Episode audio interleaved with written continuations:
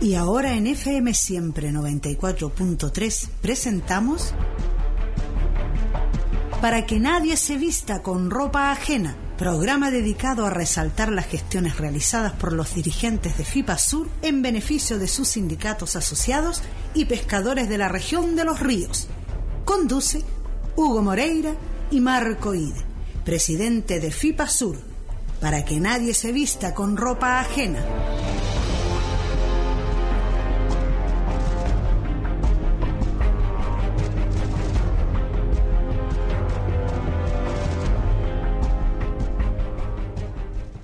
Para que nadie se vista con ropa ajena, ya estamos al aire, con algunos errores en la primera partida, en la partida, pero ya estamos al aire, ya, a través de la 94.3. ¿Cómo estamos, Marco? Buenos días. Muy buenos días, don Hugo Moreira, ¿cómo está usted? Lo noto medio resfriado, parece, ¿eh? Sí, le, me le pegué taparon nuevamente, nuevamente. Sí, me pegué la peste, no sé si será la peste mala o será simplemente una falsa alarma. Aunque, Pero- aunque tenga que le cueste, ¿cómo le cuesta? No, que quiera celeste que le cueste, al revés Sí. la cosa. Sí, bueno, eh, yo creo que hay que cuidarse porque los resfríos hoy día, con el cambio de temperatura, llueve, sale el sol y todas esas cosas nos tienen un poco complejo igual, pues Marco. Ajá. Que va a llover, que no va a llover, que se- entonces ahí nos, nos complicamos un poco, pero hay que echarle para adelante, ¿no? Con, con ánimo, ¿no es cierto? Y que estas cosas no sea algo que nos vaya a perturbar en nuestra vida diaria. Igual nos perturba, pero tenemos que mirarlo con optimismo. Eh, oiga, temas para hoy día, don Marco, tenemos varios ahí, pues tenemos hasta una noticia falsa. Vamos a, a tirar primera vez una noticia falsa aquí en la radio. Nunca lo hemos. Para, para analizarla, una, contest, eh, fa- eh, Fake fake, news. Ya. fake news. Sí, vamos a tener una noticia falsa. Nunca hemos tirado una noticia aquí falsa en la radio. Y va- esta va a ser la primera vez, así que la estamos anotando en el calendario para que después lo recordemos por el resto de nuestra existencia. Nuestra vida. de nuestra vida. Oye, pero si en realidad, Marcos, si nunca hemos hecho eso en la radio, siempre chequeamos todo, revisamos, vemos la fuente, llamamos por teléfono. Eh, la cosa es que no, no, no, no nos queremos complicar porque a veces eh, mentir es fácil, ¿no es cierto? Después corregir la mentira es más difícil. Entonces, por eso, por eso siempre es- hay que tener mucho cuidado porque uno puede destruirle la vida a un ser humano eh, injustamente, ¿ya? Por eso es conveniente siempre verificar la fuente, de dónde salió, quién, la, quién lo dijo, por qué lo dijo, en qué momento lo dijo y todas esas cosas. Eh, eso es lo que corresponde a un ciudadano correcto, yo creo, ¿no? Así es, pues señor. Eh, No, lo que pasa es que para que la gente no se asuste, no- vamos a analizar una noticia falsa y, es- y vamos a decir por qué es falsa.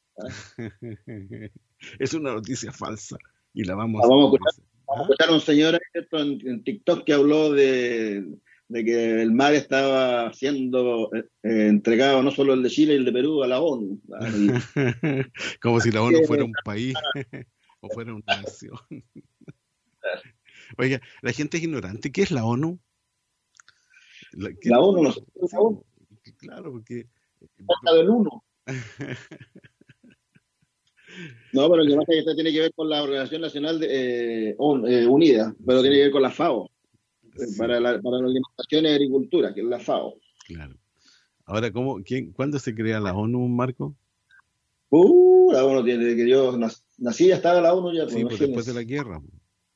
Sí. La Organización, ¿no es cierto?, de Naciones Unidas, ¿ya?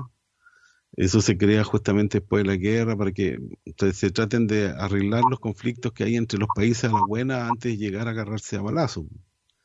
Se supone, Ajá. ¿ya? La fundación de la ONU, de la ONU, para que usted sepa, fue el día 24 de octubre del 1945 en San Francisco, California, en los Estados Unidos, ¿ya? Las oficinas centrales de la ONU están en Nueva York, ¿ya? En Estados Unidos. Los fundadores, Estados Unidos, India, Reino Unido, Brasil, Francia ah, y otros países más. ¿ya? Las filiales, Consejo de Seguridad de las Naciones Unidas, la UNESCO. Eh, también tenemos eh, otras cosas importantes ahí que ocurren, como dice Marco, la FAO, la UNICEF, la OTAN, bueno, todas esas cosas. ¿ya? Pero se creó después de la guerra, eh, Marco. Y la, y la función que tiene es buscar la paz, primero que nada, estar presente, ¿no es cierto?, y hacer respetar también los derechos humanos. No está para perjudicar a los países como siempre se ha querido mostrar acá a través de las noticias falsas, cuando dicen que eh, pasa esto, pasa otro, y que la ONU nos castiga, mentira. ¿ya? Y, el país que quiere pertenecer es libre de retirarse también. Nadie le va a cobrar un peso por retirarse. Pero queda a la buena de Dios. Claro, pero esto tiene que ver, Hugo, con la, Organización de las Naciones Unidas para la Alimentación y la Agricultura. Ah, de hecho, la FAO tiene varios varios proyectos en Chile. Bueno, trabaja bastante. De hecho, mira, uno, de los proyectos que, que, estuvo la ONU involucrada fue eh, la revisión de la ley de pesca, ¿te acuerdas? De, la, de Longueira, se hicieron todo un análisis de la ley, eh, hicieron su, su, una evaluación de esa, de esa ley que quedó plasmada en un, en un eh, documento. Sí, y eso ellos, bueno, se les pidió a través del gobierno eh, de Bachelet, ¿no es cierto? que pudieran analizar la ley con sus especialistas técnicos, compararlas con otras leyes, ver quién es, qué hace mejor eh, o cuida mejor, ¿no es cierto?, el ecosistema marino, etcétera, y, y se le pidió a la, ONU, a la, a la ONU a través de la FAO. la, FAO. la, FAO, la, FAO, es una agencia, la FAO es una agencia de las Naciones Unidas que, que lidera en este caso el esfuerzo internacional para poner fin al, hambre, ¿cierto? Que ese es el objetivo de, ellos, ¿cierto? Y yo creo que también de todo, de todo el mundo, de lograr la seguridad alimentaria para todos. Y al mismo también eh, poder garantizar el acceso eh, a los alimentos, o sea, que, todos puedan comer diariamente y llevar obviamente una, una calidad de vida, ¿cierto? Eh, activa y sana. Y son hartos los miembros de, este, de, de, la, de la FAO, son 195 miembros, 194 países y la Unión Europea. Las la trabajan más, en más de 130 países en todo el mundo, imagínate. Entonces la gente confunde las siglas y cuántas cuestiones. Entonces... No es Estados Unidos la ONU, por si acaso. No, pero es que la FAO, lo, que nos interesa, lo que habla el caballero, es, es, la FAO, que es una agencia, es una agencia de las Naciones Unidas, como varias que tiene la... Marco, para no eh, complicarnos más la existencia, ¿cómo se llama este señor? Oiga, porque yo lo traté de ubicar, no le encontré el nombre, ¿ya? falsas nunca, nunca por el nombre. Sí. Pero. No colocan Juanito Pérez. Pongámosle Juanito Pérez. No, porque Pérez el otro día me llamó Juanito Pérez, me dijo, no me nombre más, por favor. Me dijo, en serio. Me llamó, me, me, llamó, me dijo, yo soy Juan Pérez. Me dijo, usted me mencionó en la radio. Me dijo, me ha mencionado varias veces. Entonces, no me mencione más porque ya mi familia me está agobiando con eso de que me consideran a mí el responsable de todo lo malo en Chile. Don Juanito Pérez. Así que le mandamos nuestros abrazos, Juanito, disculpen. Le vamos a colocar NN nomás, ¿ya? Usted sabe que el, el, el, apellido más antiguo del mundo es, Pérez. Ya, por, ¿por qué, don Marco? Sí, porque cuando Adán y Eva estaban en el paraíso, ¿cierto? Y cometieron el pecado original, que le dijeron, desde ahora Pérez serás, le dijeron. y, de ahí, nace Pérez. ahí aparece, sí, pues, Pérez serás, le dijo. Es el Pérez. sí. Oye, yo tengo un amigo ahí, don Renan, don Rudy, un saludo para él. Ya también nos escucha mucho y siempre me pregunta por el programa. Y una de las cosas que más le gusta es el término cuando yo le pregunto a Marco, ¿y esto ¿para qué, don Marco? Le digo, y él dice, para que nadie se vista con ropa ajena. Le gusta mucho esa parte. Me, ha felicitado varias veces. Así que un Oye, abrazo. La, ¿ah? 1945, estoy buscando aquí en mi archivo. yo estoy, yo, eh, para que la gente sepa, yo estoy en, el estudio número 2 de Niebla. ¿ah? Y usted está en el estudio 3, el 3 o en el 4 de Valdivia. No, no, yo estoy en el 4 no Estoy en la casa estudio. Casa estudio, exactamente. La casa estudio. Pero vamos a escuchar este audio de esta de este NN, ¿no es cierto?, que habla por las redes sociales y castiga, ¿no es cierto?, al gobierno. Bueno, en otras palabras, lo que quiere es desprestigiar al gobierno del presidente Gabriel Boris. Pero nosotros vamos a explicar por qué es mentira lo que dice el caballero y es lo que vamos a escuchar a continuación, Marco. Amigos queridos, la ONU comienza su plan maquiavélico a espaldas de todo Chile, a espaldas de todos los chilenos y de los políticos medianos el gobierno ha firmado un tratado con la ONU para darle soberanía absoluta de nuestro mar. Lo mismo está pasando en Perú. Esto es gravísimo. El gobierno de Chile, liderado por el presidente de los comunistas, Gabriel Boric, ha vendido nuestra patria. Como tal, yo creo que ya es hora de que el ejército tome cartas en el asunto porque esto les atañe profundamente por ser los custodios de nuestro territorio, tanto terrestre como marítimo. Estamos sentados impasivos viendo cómo la ONU se apodera de Chile. Esto es inaudito. La ONU se está apoderando de Chile, quiere tener control sobre los mares, luego va a ser la agricultura. Esto ya fue inserto, escrito y legalizado en el periódico oficial de la República. Chilenos, esto es gravísimo. El presidente de la República de Chile y de los comunistas vendió la patria. A él y a todos los que hicieron posible este deleznable acto hay que juzgarlos como traidores a la patria. Quiero preguntarme dónde está el Partido Republicano, el Partido de la Gente, la UDI, Renovación Nacional, todos aquellos partidos que supuestamente están velando por nuestros derechos, nuestra seguridad y nuestra patria. ¿Dónde están las Fuerzas Armadas? Que se les paga y en ella confiamos para que defienda todos nuestros intereses territoriales. ¿Qué está pasando, chilenos? ¿Qué está pasando con nosotros, con nuestro país? ¿Estamos desamparados? ¿Totalmente desamparados? no tenemos fuerza militar que nos defienda, no tenemos políticos decentes que nos defiendan, ¿por qué no dicen lo que está pasando? Esto está escrito en el diario oficial de la República. Esto es grave. Tenemos que hacer... Bueno, eso es lo que dice en realidad el señor, pero está totalmente equivocado porque esto no es del gobierno del presidente Boris en primer lugar, pues esto fue hace bastante rato y fue ¿no es cierto?, trabajado por el gobierno de don Sebastián Piñera.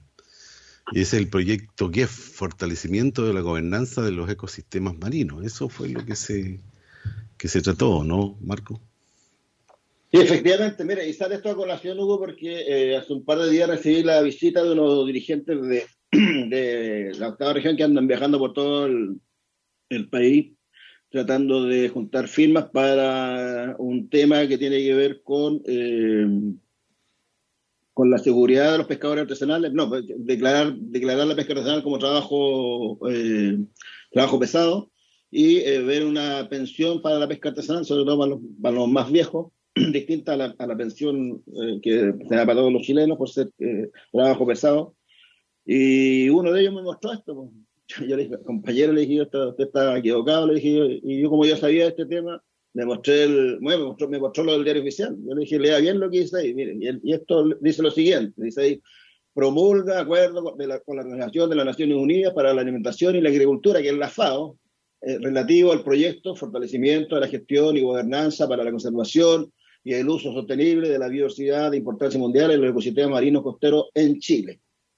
Tal como tú dices, esto fue eh, un convenio suscrito el 16, entre el 16, el 16 y el 8 de marzo el 8 de junio del 2021 entre el gobierno de Chile y la Organización de las Naciones Unidas, ¿cierto? Eh, de acuerdo ¿cierto? a este proyecto de fortalecimiento de la gestión, y en realidad la gestión y la gobernanza, ¿a qué se refiere? Esto se refiere, ¿cierto?, como a la, a, la administración de esto, eh, con alianzas público-privados, eh, ¿cierto? y público-público primero y privado-público-privado, para eh, eh, cumplir con las metas que tiene eh, Chile de protección de áreas marinas. ¿ah?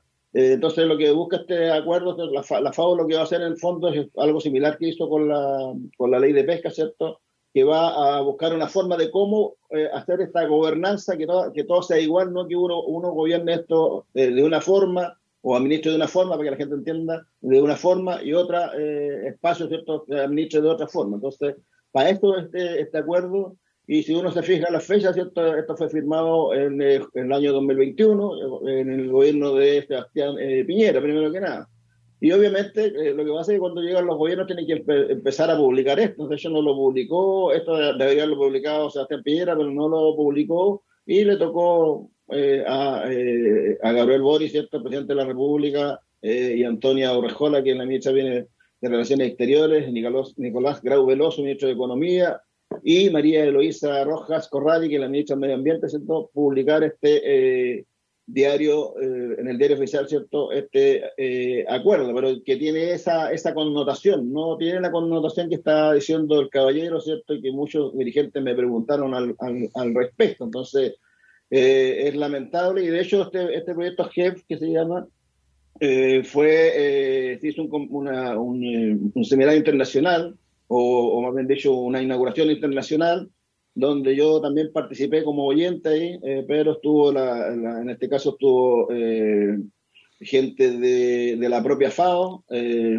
estuvo también por Chile el ministro, de, un ministro, un ministro, no recuerdo el nombre de él, y también estuvo la directora, perdón, la subsecretaria de pesca de la época, la Alicia Gallardo, con el director nacional de pesca también participando, porque tanto eh, Senda Pesca como la Suspesca, ¿cierto? Son socios en, esta, en, este, en este proyecto. Y como decía, la FAO tiene muchos eh, proyectos que está desarrollando en Chile y no solo que son de ayuda, ¿cierto? De cooperación, eh, lo mismo que eh, en otros países de, del mundo. Si uno lee los considerandos, por ejemplo, esto dice que con fecha 16 de marzo del, y 8 de junio del año 2021, se suscribió en Santiago entre el Gobierno de la República de Chile y la Organización de las Naciones Unidas para la Alimentación y la Agricultura, FAO, el acuerdo relativo al proyecto Fortalecimiento de la Gestión y la Gobernanza para la Conservación y el Uso Sostenible de la Biodiversidad de importancia mundial en los ecosistemas marinos costeros en Chile. Dicho acuerdo fue adoptado en el marco de la Convención sobre Prerrogativas e Inmunidades de los organismos especializados y su anexo segundo referido a la FAO, publicado en el diario oficial el 12 de noviembre del año 1951, el convenio con la FAO para regular las condiciones de funcionamiento en Chile de la sede de esta organización, organización publicado en el diario oficial eh, del día 3 de febrero del año 1955, la declaración complementaria a convenios entre el gobierno de Chile y la FAO publicada en el Diario Oficial el 21 de enero del año 1951, y el Acuerdo Básico sobre Asistencia Técnica suscrito con las Naciones Unidas y sus agencias especializadas, publicado en el Diario Oficial el 24 de octubre del año 1960. Ese es más o menos el considerando para entender un poquito por qué Chile firma este acuerdo, ¿no es cierto?, con la FAO. Sí, mira, además que este es un, eh, son, proyectos pilotos que se va, las áreas de intervención son, son dos, eh, en la zona costera de las comunas de Higuera y Freirina, en la zona norte, y en el área del litoral de la comuna de, de Cine, que es la zona sur. Ahí está orientado porque esto es un piloto, como te digo, para eh, justamente ¿cierto? saber cómo va a ser la gobernanza de, esta, de estas áreas. Y el objetivo, ¿cierto?, es tratar por una, por una buena gobernanza, perdón, trabajar por una buena gobernanza constituye una pieza clave para avanzar hacia una gestión sustentable y justa de los ecosistemas marinos costeros. El proyecto busca, a partir de la experiencia de sus pilotos, fortalecer los mecanismos y procesos de toma de decisión, transitando a un modelo que integre, coordine y articule a las comunidades locales, costeras, a las instituciones públicas, privadas, académicas y de la sociedad civil para la conservación y el uso sostenible del mar y las costas de eh, Chile. Entonces, no, aquí no hay nada, nada de lo que decía este, este señor. Eh, y este, como este, este proyecto esto es un proyecto de gobernanza marino-costera que, tal como decíamos, busca apoyar el fortalecimiento de la gobernanza y la gestión para avanzar hacia una conservación eh, y uso sostenible y resiliente de, de los ecosistemas en Chile. ¿Para qué? Para las generaciones presentes y futuras. Entonces aquí no hay nada escondido, ni, ni, la FAO se va a venir para acá, ni, nada. o sea, la FAO está en Chile, hemos estado ahí en la FAO nosotros, pero no tiene. me refiero a, gobernar el país, me refiero. sí, oiga, mi Dios. Ya.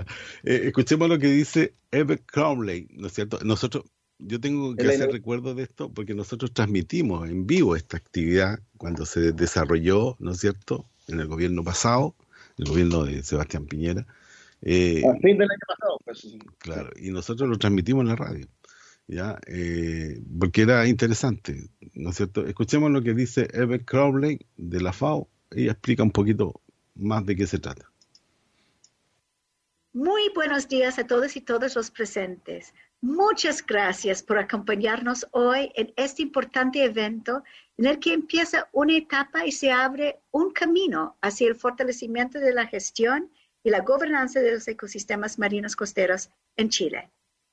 Un saludo especial al ministro Javier Naranjo Solano del Ministerio de Medio Ambiente, a la subsecretaría Alicia Gallardo Lagno de Subpesca, a Claudio Baez Beltrán, director nacional de Cernapesca, a las autoridades regionales y todas y todos los participantes en este evento. A nivel mundial, los ecosistemas marinos costeros brindan una gran cantidad de servicios a las comunidades humanas.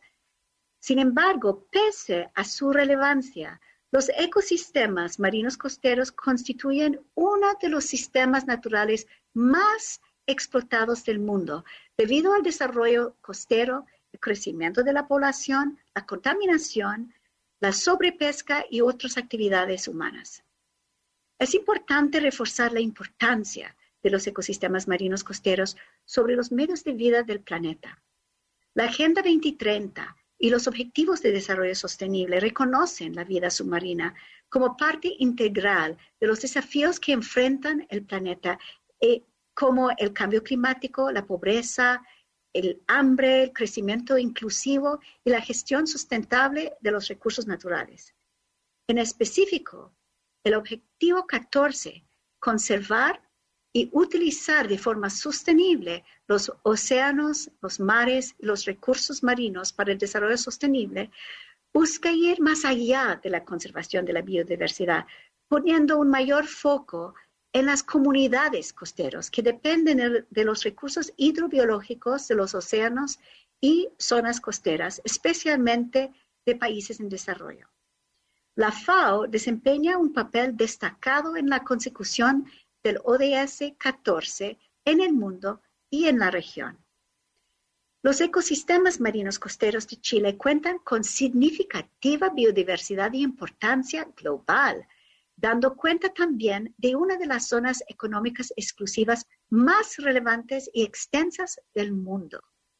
Chile ha avanzado enormemente en la conservación y protección de los ecosistemas marinos costeros, para lo cual ha creado grandes áreas protegidas, incluidas áreas oceánicas.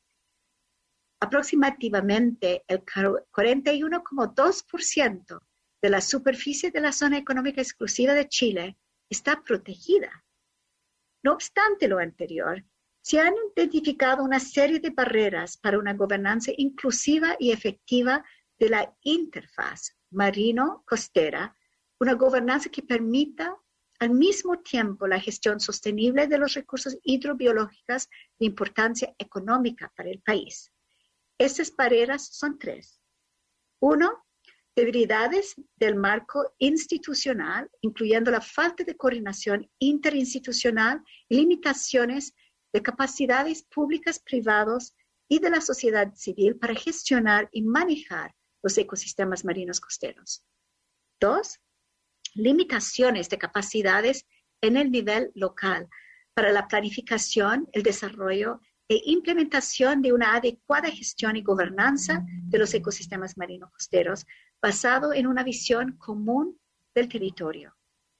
Y tres, falta de mecanismos de incentivos y financiamiento asociados al desarrollo de nuevos bienes, productos, servicios y modelos de negocios en torno a la conservación y el uso sostenible de los ecosistemas y la biodiversidad de las costas y mares de Chile. En función de lo anterior, el gobierno de Chile solicitó al GEF ayuda en remover las barreras descritas, contribuyendo a cerrar las brechas identificadas por la Estrategia Nacional de Biodiversidad 2017 a 2030 y creando un ambiente facilitador que permita avanzar hacia la conservación y el uso sostenible y resiliente de los ecosistemas marinos costeras para mantener su integridad biológica, diversidad y servicios ecosistémicos para las generaciones presentes y futuras. El proyecto GAF, Fortalecimiento de la Gestión y la Gobernanza para la Conservación y el Uso Sostenible de la Biodiversidad de Importancia Mundial en los ecosistemas marinos costeros en Chile, que se inicia este año y que tendrá una duración de cuatro años y media, está basado en dos ejes fundamentales e interrelacionados entre sí. Un primer eje comprende el desarrollo de un modelo participativo de gobernanza y gestión marina en tres niveles, nacional, regional y local, basado en la coordinación y la articulación de actores públicos, privadas y de la sociedad civil para conservar y hacer un uso sostenible de los ecosistemas marinos costeros. Un segundo eje corresponde al desarrollo de capacidades a nivel regional, municipal y local que permitan sostener los modelos de gobernanza en los distintos niveles y generar un empoderamiento de los actores públicos, privados, organizaciones comunitarias y de la sociedad civil. Para mí es un inmenso placer y un honor estar aquí en el lanzamiento del proyecto. La FAO los acompañará durante todo el proyecto como agencia implementadora. En nombre de la Organización de las Naciones Unidas para la Alimentación y la Agricultura, quiero manifestar de antemano un profundo agradecimiento a las autoridades nacionales y regionales y a cada uno de las personas, instituciones y organizaciones por su compromiso con las actividades del proyecto y también por el apoyo para la proyección y sostenibilidad de esta iniciativa. Muchas gracias. Ahí estábamos escuchando atentamente lo que dijo y ella aclaró todo lo que va a pasar, o sea, cuál es el motivo de también este acuerdo que Chile firmó con la ONU el año pasado, ya en el gobierno de don Sebastián Piñera, no en este gobierno. ¿ya? Eso es lo que queda claro ahí para que no se vayan a confundir. Ya ahí no tiene nada que ver con la soberanía de Chile, etc. Eso es Marco. Sí, como te digo, es lamentable este tipo de noticias falsas, ¿cierto? Eh, porque la gente lo, eh, que hace finalmente es eh, leerla, ¿cierto? Y depende del gobierno que sea, aprieta el botoncito, reenviando, reenviando, reenviando, y esto se, es como una bola de, de nieve, ¿cierto? Que, que, va, que va creciendo. Así que el llamado a la gente es eh, ser más cauto en esto, consultar, revisar, un poco lo que hacemos nosotros en la radio, siempre cuando vemos algún tipo de noticia y la vemos media sospechosa, al tiro a, ubicar, ¿cierto? Si eh, hay algún antecedente al respecto. Y, y, este tema, como lo conocíamos y ya, y tú mismo lo dijiste, Hugo, ya habíamos incluso participado en este, en este evento a nivel internacional eh, como oyente. Eh, ya, ya lo conocíamos. Así que eh, esperar que esto no, no, no, vuelva a suceder, bueno, va a seguir sucediendo, las redes sociales están para eso, para desinformar, pero eh, que la gente tenga la, la, claridad que no todo lo que se publica en las redes sociales es verídico. Sí, que lo verifiquen, porque vayan a la fuente, que analicen si están diciéndole la verdad o mintiendo, porque eso es lo que está ocurriendo. Así que qué bueno que lo aclaramos aquí, Marco, ¿no es cierto? Y esperemos que, como dices tú, ojalá que no se vuelva a repetir, pero está como, como estamos en un, eh, inmersos en un tema político y de fanatismo, estas cosas van a volver a pasar. Así que esperemos que, que la gente tenga la eh, conciencia de, de, verificar la información también. Pues, es responsabilidad. Mira. Me acaba de tuitear, eh, de, de WhatsAppear Gabriel, me dice que, es eh, excelente la, lo que hicimos. Gabriel, un abrazo para él también. Que le Gabriel Jerez, ah, Gabriel Jerez de la Secretaría de Pesca, sí, pues, sí, sí. Gabriel. Está escuchando el... Ah, ¿y usted pensaba que era otro Gabriel? No, yo pensé que era mi amigo Gabriel, pues. No, no, es. No no eh, bueno, vamos a separar un instante, volvemos, tenemos otros temas que tratar. Ser un peatón imprudente, un conductor distraído o exceder el límite de velocidad puede impactar de manera grave a tus cercanos, como Romeo que aún espera que su dueño vuelva a casa, igual que su pareja, que no puede creer que decidió cruzar en un lugar no habilitado para peatones mientras miraba su celular. Para tu familia lo eres todo. Cuida tu vida. Si vas a conducir o caminar en la vía pública, hazlo responsablemente. Prevenir un siniestro de tránsito depende de todas y todos. Un mensaje de CONACET y Gobierno de Chile. Este es un llamado para estar al servicio por nuestro presente y el futuro de los que vienen. Este es un llamado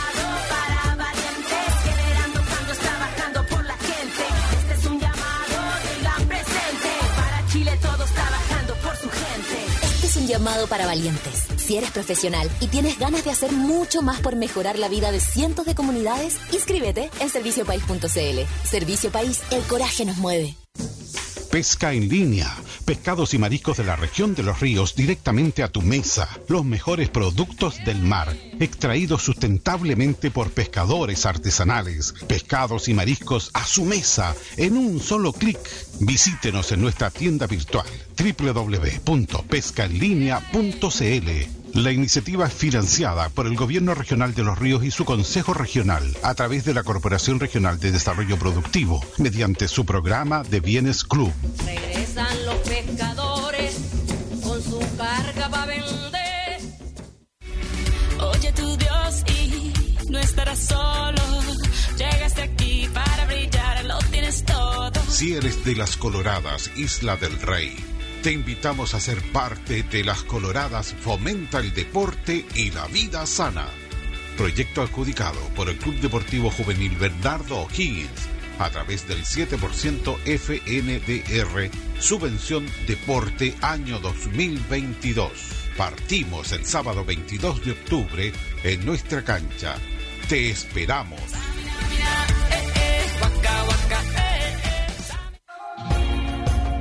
Escuche por FM Siempre las microcápsulas radiales.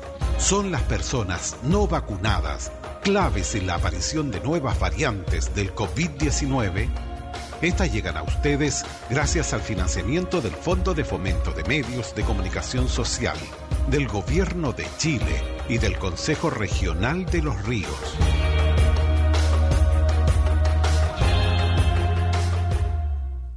Llega la app de McDonald's, una nueva forma de disfrutar tu día. Llegan los apetecibles. Cuatro nuevos McCombos que podrás disfrutar todos los días a un precio súper conveniente, solo por nuestra app. Mmm, apetecibles. Ven por el tuyo y disfruta. McDonald's. Visítanos en el local McDonald's, ubicado en Avenida O'Higgins 428 Valdivia. Viejita, mira la sorpresita que te tengo. A ver, viejito. Compré este chanchito que lo vamos a hacer para el 18. Ya invité a la familia, a los compadres, a todo el mundo. A ver, viejo, lo primero, ¿pediste el examen? ¿Qué examen? ¿Acaso vos crees que el chancho fue al colegio? no te hagas el chistosito, Juan. Ahí perfectamente que te hablo el examen para la chiquinosis. Mira, el chanchito se ve sanito. Mm, ya, tengo ganas de comerlo. Ay, María, el hombre porfiado. ¿Cuándo vaya a hacer caso? ¿Cuántas veces has escuchado que no se puede comprar ningún chancho sin el examen ese que hacen solo los veterinarios? Triquinoscopía, vieja. Y más encima le sabía el nombre. ¡Qué falsa! Este es un mensaje de la Seremi de Salud de los Ríos.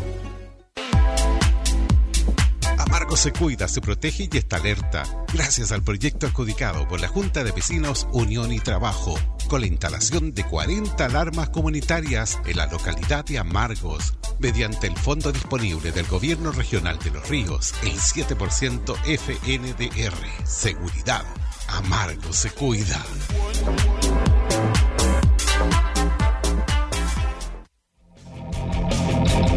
Bomberos te necesita. Ayúdanos a seguir cumpliendo con nuestra labor. El Cuerpo de Bomberos de Valdivia necesita de tu solidaridad. Deposita o transfiere a la cuenta corriente 7406 1062 del BCI. RUT 82 983 700-5. Correo electrónico valdivia arroba bomberos.cl. Tú eres parte de nuestros logros. ¡Viva los! Vuelve la campaña nacional y ciudadana sobre familias de acogida. Acoger es, con nuevos contenidos para toda la familia. Entra en www.acogeres.cl y en nuestras redes sociales y descubre cómo las familias de acogida son una alternativa de cuidado temporal amoroso para miles de niños, niñas y adolescentes en situación de vulnerabilidad.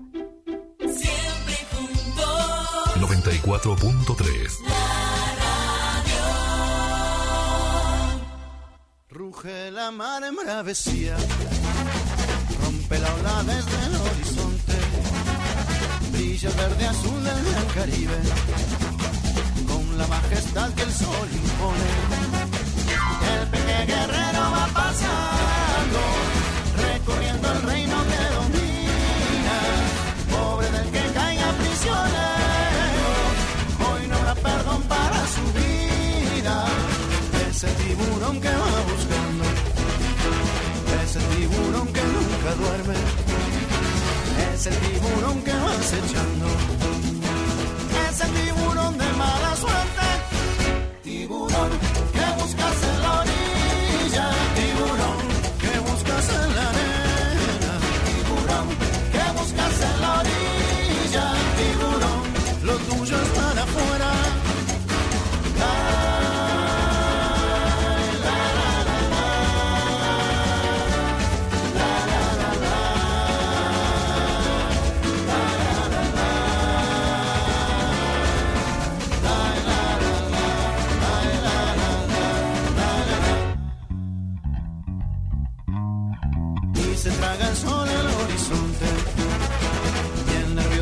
Se va calmando. Se oyen los arrullos de sirena embobando al cielo con su canto. Brillan las estrellas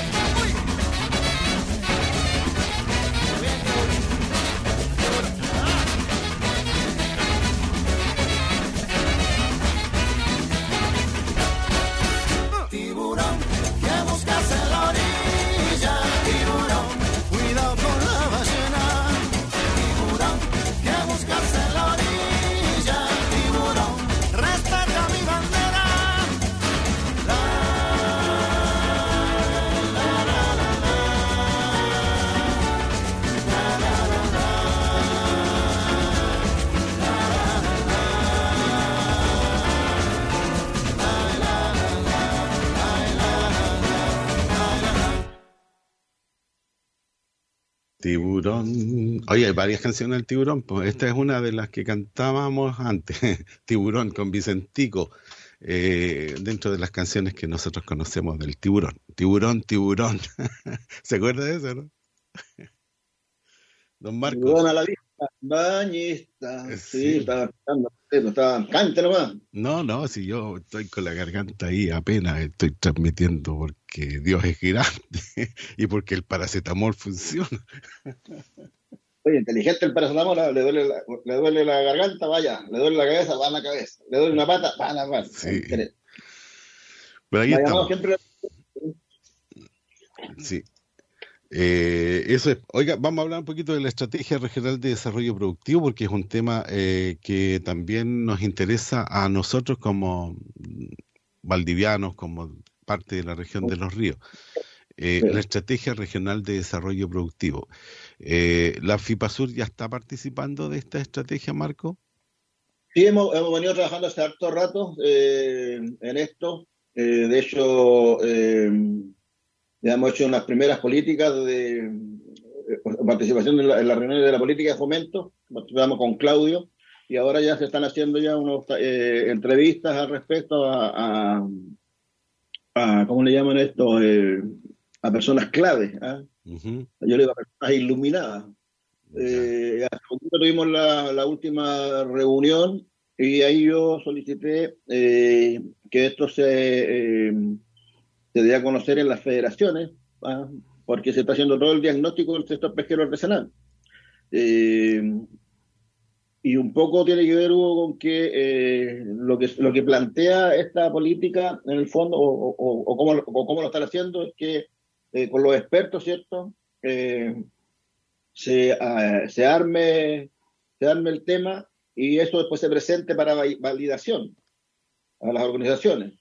Yo le dije, no, pues, a mí no me gusta eso, yo, eh, yo prefiero que eh, los viejos, ¿cierto? Al menos, por lo menos los dirigentes de las organizaciones base de, de toda la región, eh, participen en la, en, en- en- la confección de este plato, pues, ah, en la cocina. ¿ah?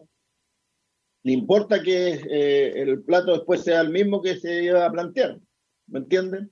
Pero lo importante es que ellos participen, ¿cierto? Y se sientan, par- se sientan parte de esto y no eh, que se le imponga, ¿cierto? Una eh, política de fomento, porque ya eh, esta, recordemos que esta, esta política regional de, de fomento productivo, de emprendimiento e innovación va a ser del año 2021 al 2026, ya eh, con la nueva estrategia regional que se está trabajando. ¿ah?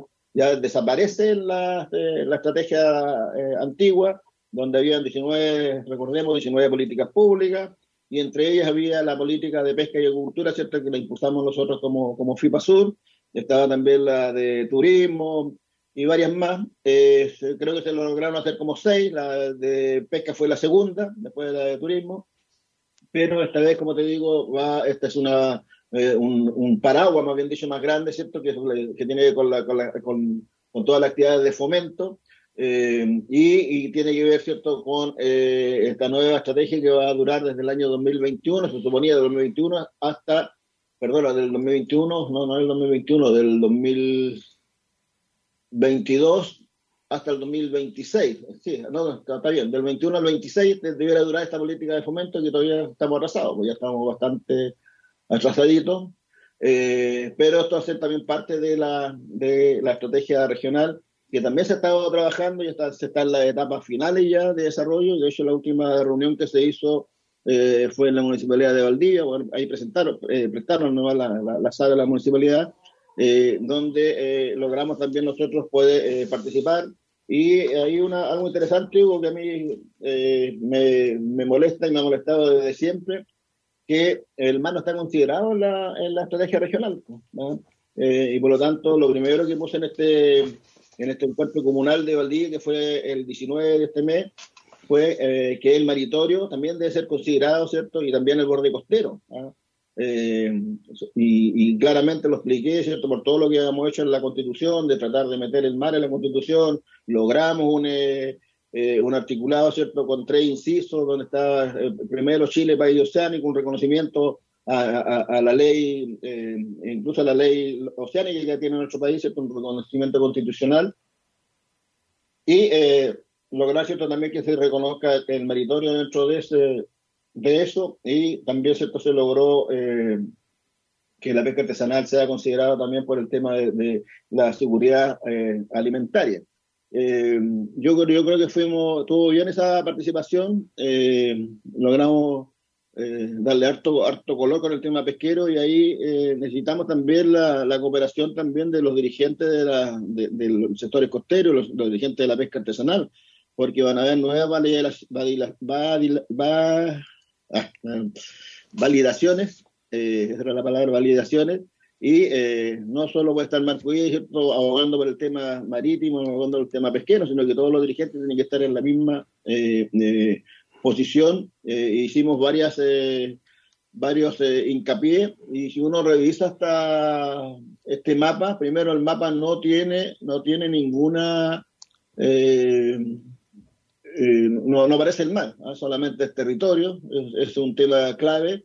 Y después cuando se hace el tema de las vocaciones productivas, hay un, hay un mapa también ahí, y aparecemos, dice vocaciones productivas regionales, ¿cierto? Eh, aparece la pesca, aparece la ganadería, aparece las constructores, eh, construcciones navales, eh, el eh, agropecuario, forestal, industria alimentaria, agrícola, frutícola, sector pecuario, silvo agropecuario, industrial forestal, pesca, industria pesquera, industria láctea, agricultura a pequeña escala, industria apícola, y construcción, construcción naval, servicios de salud, industrias creativas, educación terciaria, académica, comercio, turismo, potencial turístico y servicios. Esos son los, los usos, eh, las, las vocaciones productivas, ¿cierto? Y los usos preferentes. Los usos preferentes están en un mapa y me llama la atención en el mapa que, eh, por ejemplo, en el tema eh, pesca, ¿cierto? Aparece en Mariquina, aparece en Valdivia, pero no aparece, ah, en Corral también, pero no aparece en La Unión. Entonces aquí, aquí hay una falla garrafal, diría yo, porque claro, efectivamente a lo mejor la gente de La Unión como personas no trabaja en el, en, en el mar, pero sí tenemos, eh, estamos haciendo patria ya con la área de manejo y también con la pesca también tenemos, hacemos patria en esos sectores. Entonces, eh, es un tema que estamos eh, pidiendo que se revise porque esas zonas ¿cierto? son bastante productivas. Vuelvo a insistir, efectivamente no hay, no hay pescadores de, de, la comuna de la Unión, pero sí hay pescadores de otras comunas que trabajan ahí y que están las áreas establecidas en esa comuna y por lo tanto eh, creemos que debe estar también eh, señalada como una zona también pesquera. No sé si comparte conmigo. No, totalmente, pues si la Unión algún día irá a acercarse más al mar, eh, yo me acuerdo claramente de hechos que han ocurrido en la historia, ¿no es cierto?, del Consejo Regional, donde ni los consejeros regionales sabían que tenían mar. no digo todos, pero al menos algunos de siempre nosotros no tenemos mar. Una, consejera, sí, me acuerdo perfectamente. entonces, por eso, eh, que, no se considere la unión, ¿no es cierto?, con mar, me parece que es por falta de, conocimiento, básicamente. Esperemos, ¿no es cierto?, que eso se corrija, como dices tú, porque tiene que incluirse la unión. ¿Cómo va a quedar afuera de todo esto? algún trabajo se, se, hará en el sector de Trumao, por ahí, me imagino yo que se irá a trabajar en eso. Exactamente, entonces, pero eh, lo importante es cierto que esto es parte de la estrategia eh, regional que también se está trabajando y que ya vimos a conocer en un programa pasado. Eh, tuve una reunión acá en la, en la federación al respecto y eh, hay que seguir trabajando porque vienen ahora los talleres de, en el tema pesquero, como te decía, para ver el tema de la, de la política.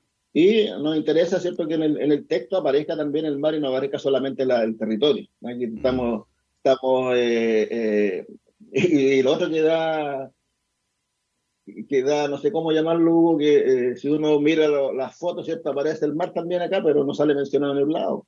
Hay una foto bonita del mar acá, pero no, no, sale, no sale el, mar mencionado, ¿cierto? La primera foto es una, eh, es una montaña, ¿ah? montaña, pero eh, el mar aparece eh, y aparece en una foto de, pescadores también, pero como te digo, no aparece en lo que nosotros debiéramos pedir como pescadores artesanales de Chile, ¿cierto? en todas las estrategias regionales donde hay mar, a excepción de la región metropolitana, ¿cierto? En la estrategia tiene que estar el mar presente. O sea, no, no solo la tierra, sino que todo todo el mar y todo el borde costero, obviamente, de nuestras, de nuestras eh, regiones pesqueras.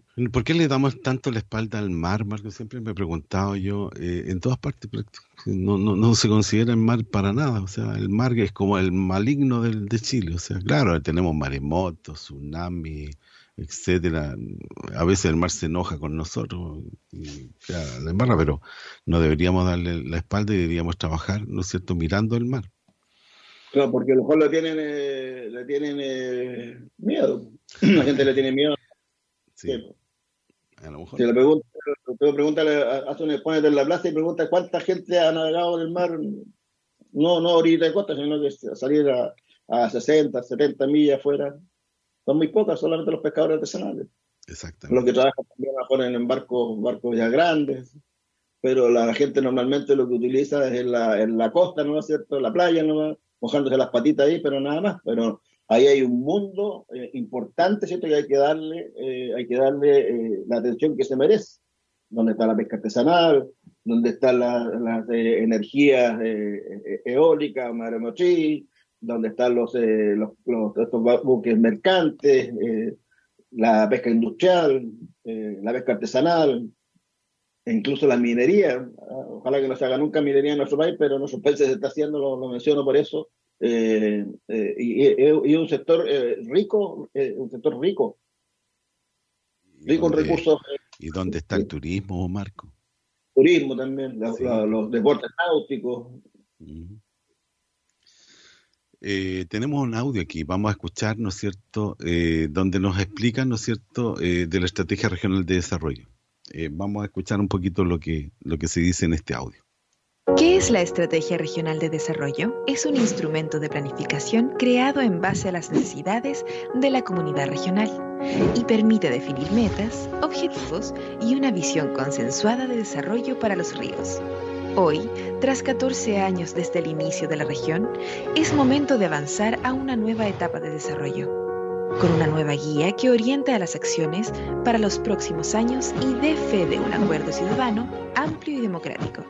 Este instrumento será clave para los pronunciamientos del gobierno regional en materia de desarrollo, medio ambiente y planificación. Además, permitirá orientar la inversión pública en áreas relevantes para nuestras comunidades, como educación, salud, cultura, conectividad e infraestructura.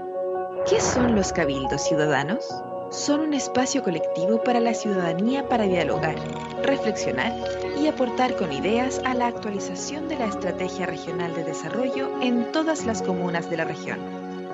Los acuerdos que emanan de estos cabildos, mediante un proceso colaborativo, coherente e integral, permite recoger las visiones de los vecinos y vecinas de todas las comunas y determinar las metas y objetivos de desarrollo regional.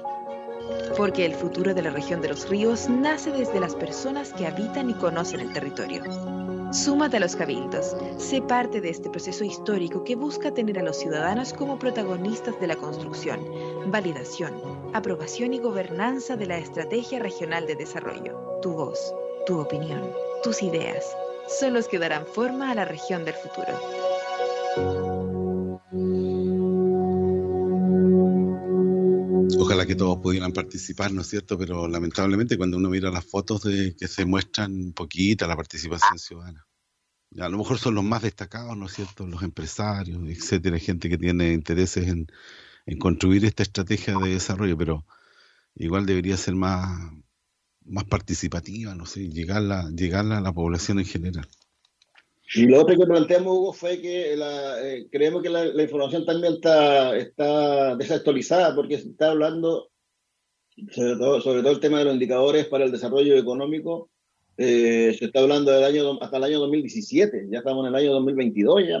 Entonces, eh, de hecho, la pesca ahí aparece como con un, con un 1% eh, en el en la, en la destrucción del PIB regional por la por actividad económica. ¿ah? La mayor actividad económica aparece, y estoy, estoy, hablando del año 2017, mira, lo voy a leer.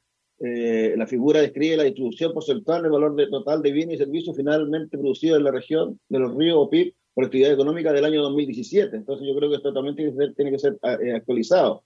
Entonces habla de la industria manufacturera, manufacturera un 20,8%, después lo sigue servicios personales, 16,8%, agropecuario, silvícola, 10,5%, eh, comercios, que son restaurantes y hoteles, 9,1%, administración pública, 8,4%, servicios y, de vivienda inmobiliario, 8,2%, servicios financieros empresariales, 8,1%, transporte, información y comunicaciones, 7,0%, construcción, 6,5%, electricidad, gas, agua y gestión de desechos, 3,5%, y pesca en la colita, y un 1%. Un 1%.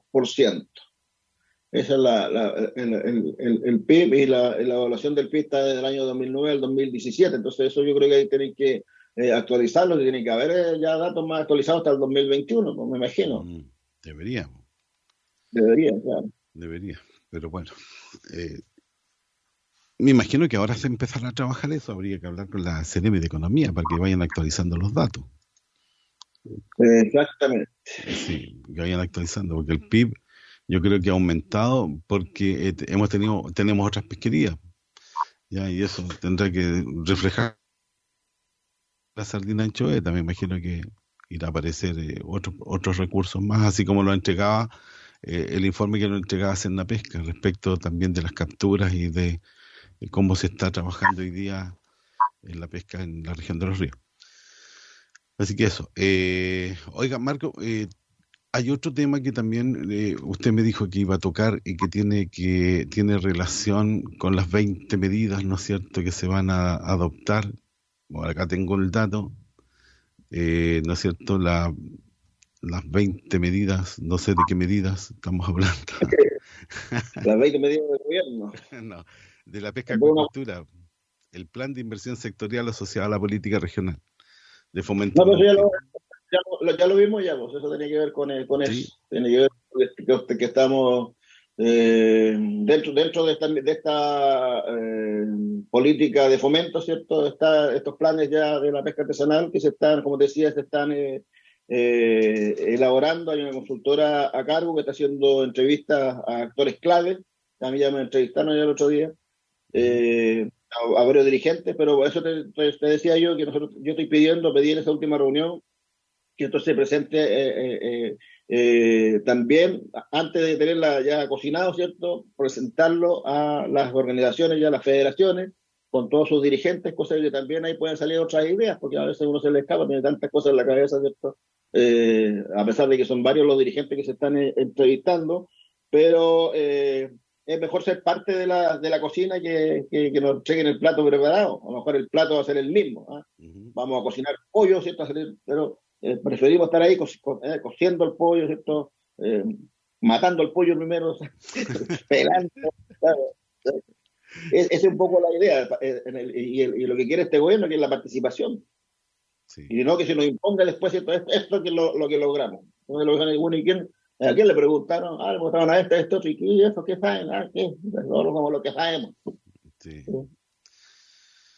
Bueno, ese es el tema que se va a tener que seguir trabajando. Eh, Marco, eh, antes de ir a la pausa, eh, quisiéramos eh, enviar nuestras condolencias a la familia de don Raúl Maust. ¿Usted lo recuerda, don Raúl Maust? ¿El, el señor de la, del acordeón? Claro, el que nos entretenía con su música eh, en el centro de Valdivia, en la calle Picarte, la primera cuadra, antes de llegar a la plaza. Había un señor que tocaba su acordeón, era profesor de Estado, ¿no es cierto?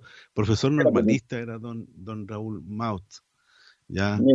Él quedó cesante en octubre del año 73, era director de la escuela, ¿no es cierto?, de ciegos, lo, lo despidieron en, en esa oportunidad, se fue a Argentina, volvió y nadie le dio trabajo. En democracia no, no lo tomaron en consideración por su edad. Ya eh, se le rindieron homenajes, pero nadie se acercó a ver cuál era su realidad económica y en qué le podían aportar y darle un trabajo digno, ¿no es cierto? Pero él se mantuvo en la calle tocando su, su acordeón y ganándose algunos recursos para alimentarse, para sostenerse en la vida. Estaba enfermito y lamentablemente falleció. Aquí vamos a escuchar un audio, Marco, eh, gentileza de ATV Valdivia, ¿no es cierto?, de su amigo Luis Alberto Espinosa, que nos compartió este audio, le hicieron una entrevista en un momento y ahí nos cuenta un poquito, ¿no es cierto?, sobre su, su vida, don Raúl Maut. Don Raúl Maut Manzano es profesor de música egresado de la Escuela Normal Camilo Enríquez de Valdivia.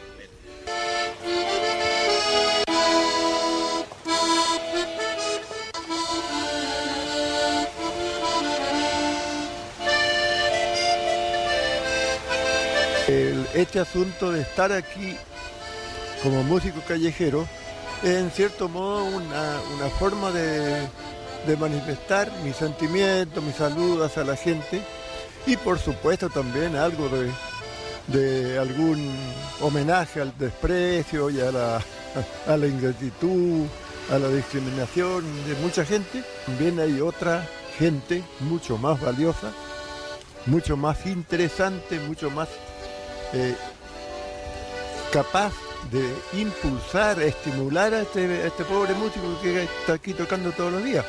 Cuando él jubiló anticipadamente, porque aparte de ser eh, no vidente, se estaba quedando sordo. Emigró a Argentina en busca de mejores horizontes para él y cuando volvió eh, nunca pudo encontrar trabajo debido a que por la edad. Entonces no le quedó otra, como él toda su vida fue profesor de acordeón y de música, ponerse a tocar lo que nunca él quiso, ponerse a tocar en la calle para que la gente le pudiera ayudar eh, y cooperar eh, para tener una mejor calidad de vida. Vengo de la Unión, allá nací y estudié ahí los primeros años también y enseguida me vine a la escuela normal y ahí comenzó mi carrera hasta que me lo troncharon el, el 13 de octubre del, del 73 Yo era director de la escuela de ciego número 72 de Valparaíso. Y ahí me dijeron, su tío Wilson.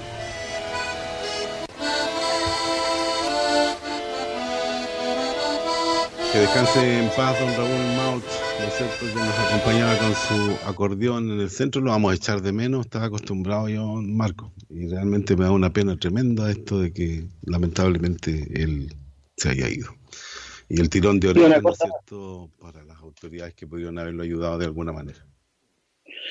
Sí, es, es lamentable, pues, un hombre que todo, yo creo que todos los todos los valdivianos lo, lo conocían, lo, ve- lo veían ahí, ¿cierto? Y, y- y muchos aportaban, porque yo siempre le, le- le entregaba también un, un aporte, aunque sea pequeño.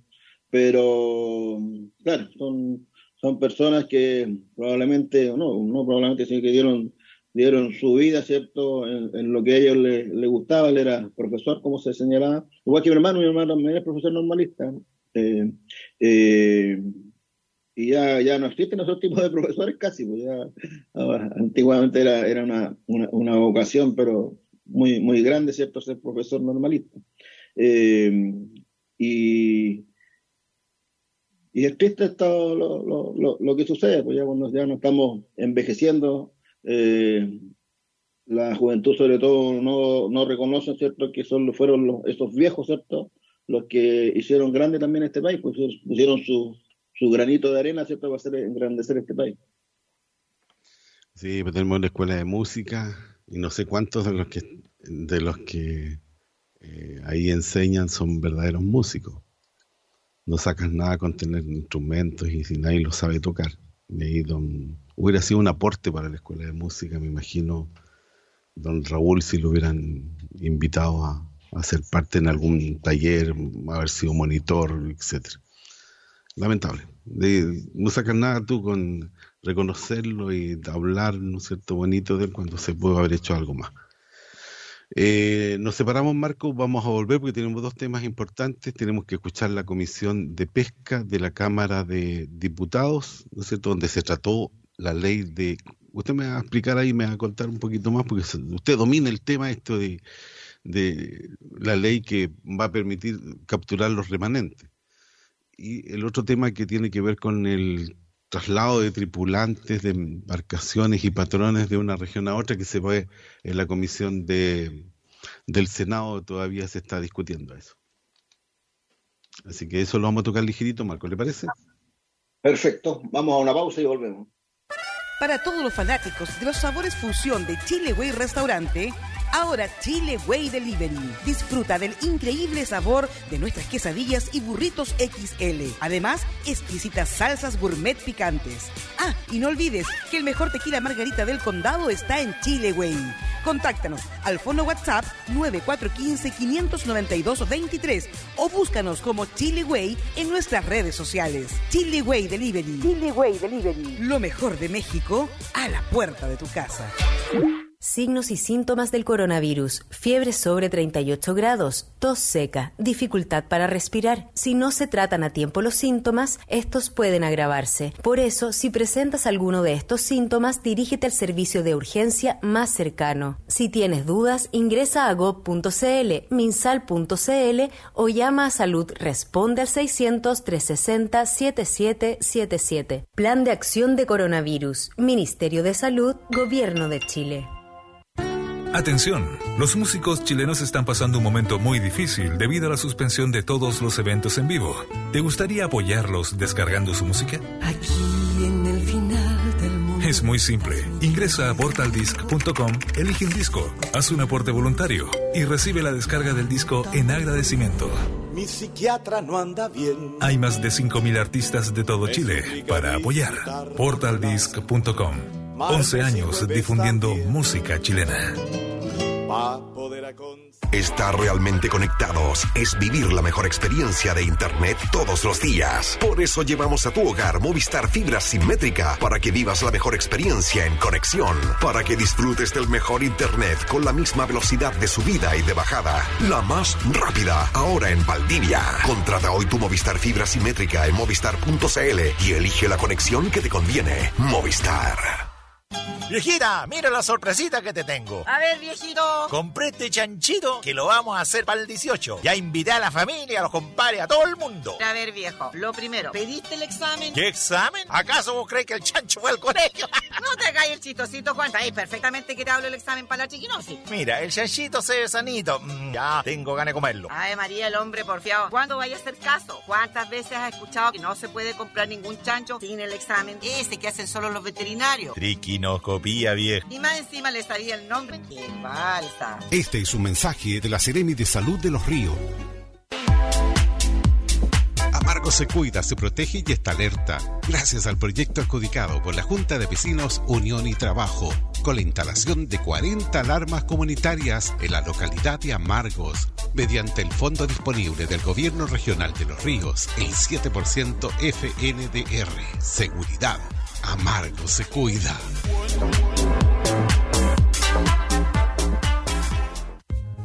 En Saesa nos gusta que estés informado. Por eso, no queremos que pierdas el subsidio estatal por deudas adquiridas en pandemia. Mantén tu cuenta 2022 al día. Si tienes dificultades para pagar, contáctanos para evitar el corte de suministro eléctrico por deudas vencidas por más de 45 días. Llámanos gratis al 800-600-801. Visita nuestra página web www.saesa.cl o acude a nuestras oficinas comerciales. Saesa, conectándonos por ti.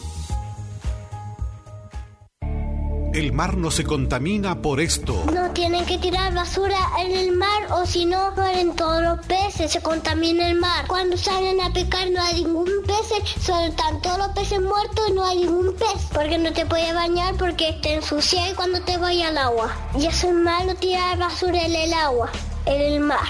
El mar es de todos los chilenos. Por eso, no al ducto al mar. Es un mensaje de la Federación Interregional de Pescadores Artesanales del Sur, FIPA Sur. Visita su página www.fipasur.cl. Oye tu Dios y no estarás solo. Llegaste aquí para brillar, lo tienes todo. Si eres de las Coloradas, Isla del Rey, te invitamos a ser parte de las Coloradas Fomenta el Deporte y la Vida Sana. Proyecto adjudicado por el Club Deportivo Juvenil Bernardo O'Higgins a través del 7% FNDR Subvención Deporte Año 2022. Partimos el sábado 22 de octubre en nuestra cancha. Te esperamos. FM siempre. FM siempre.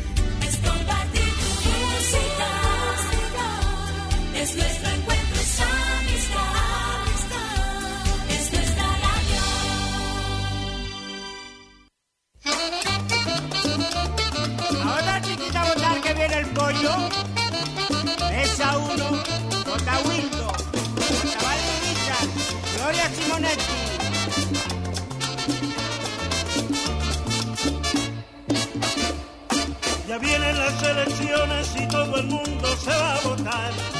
Y voten por el partido que a cada cual le convenga más. Yo tengo mi partidito que es segurito que va a ganar. Por eso pido que voten por el partido, por la mitad. Y que viva y viva. Que viva ya. El partido. Pero que viva y viva. Que viva ya. Mi partido. Yo quiero de presidentes al pollo fuente de la nación. Que a Badi Richard lo nombren pronto gobernador.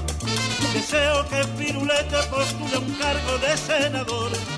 Manden a Osvaldo Díaz para Bolivia de embajadora. Y que viva y viva. Que viva ya. El partido. Pero que viva y viva. Que viva ya. Mi partido. ¡Ella, chiquita, ella! Mesa 3, vota Wildo y vota Gervasio.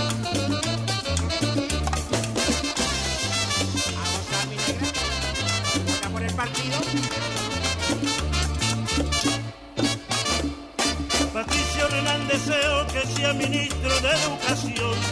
Y a Lucho Dimas lo quiero como asesor de televisión.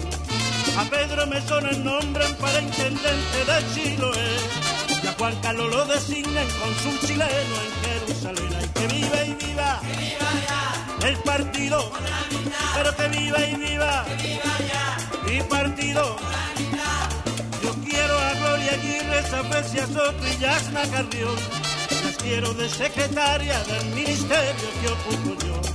Y a los que yo no he nombrado ni ha tocado repartición, no les gustó la lista, que formen pronto la oposición. Que viva y viva, el partido, pero que viva y viva, mi partido. Se acaba, se acaba. Y se cierra la votación Para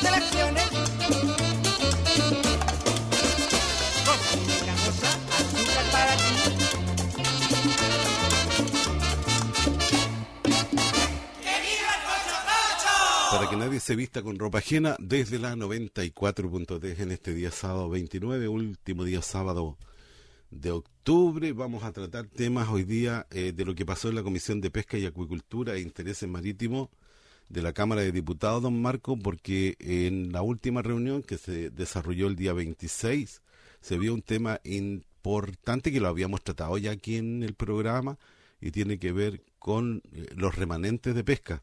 Eh, usted ya estuvo ahí, ¿no es cierto? Miró, eh, escuchó los audios. ¿Qué le parece la votación? Fue seis eh, votos a favor, uno en contra y una abstención.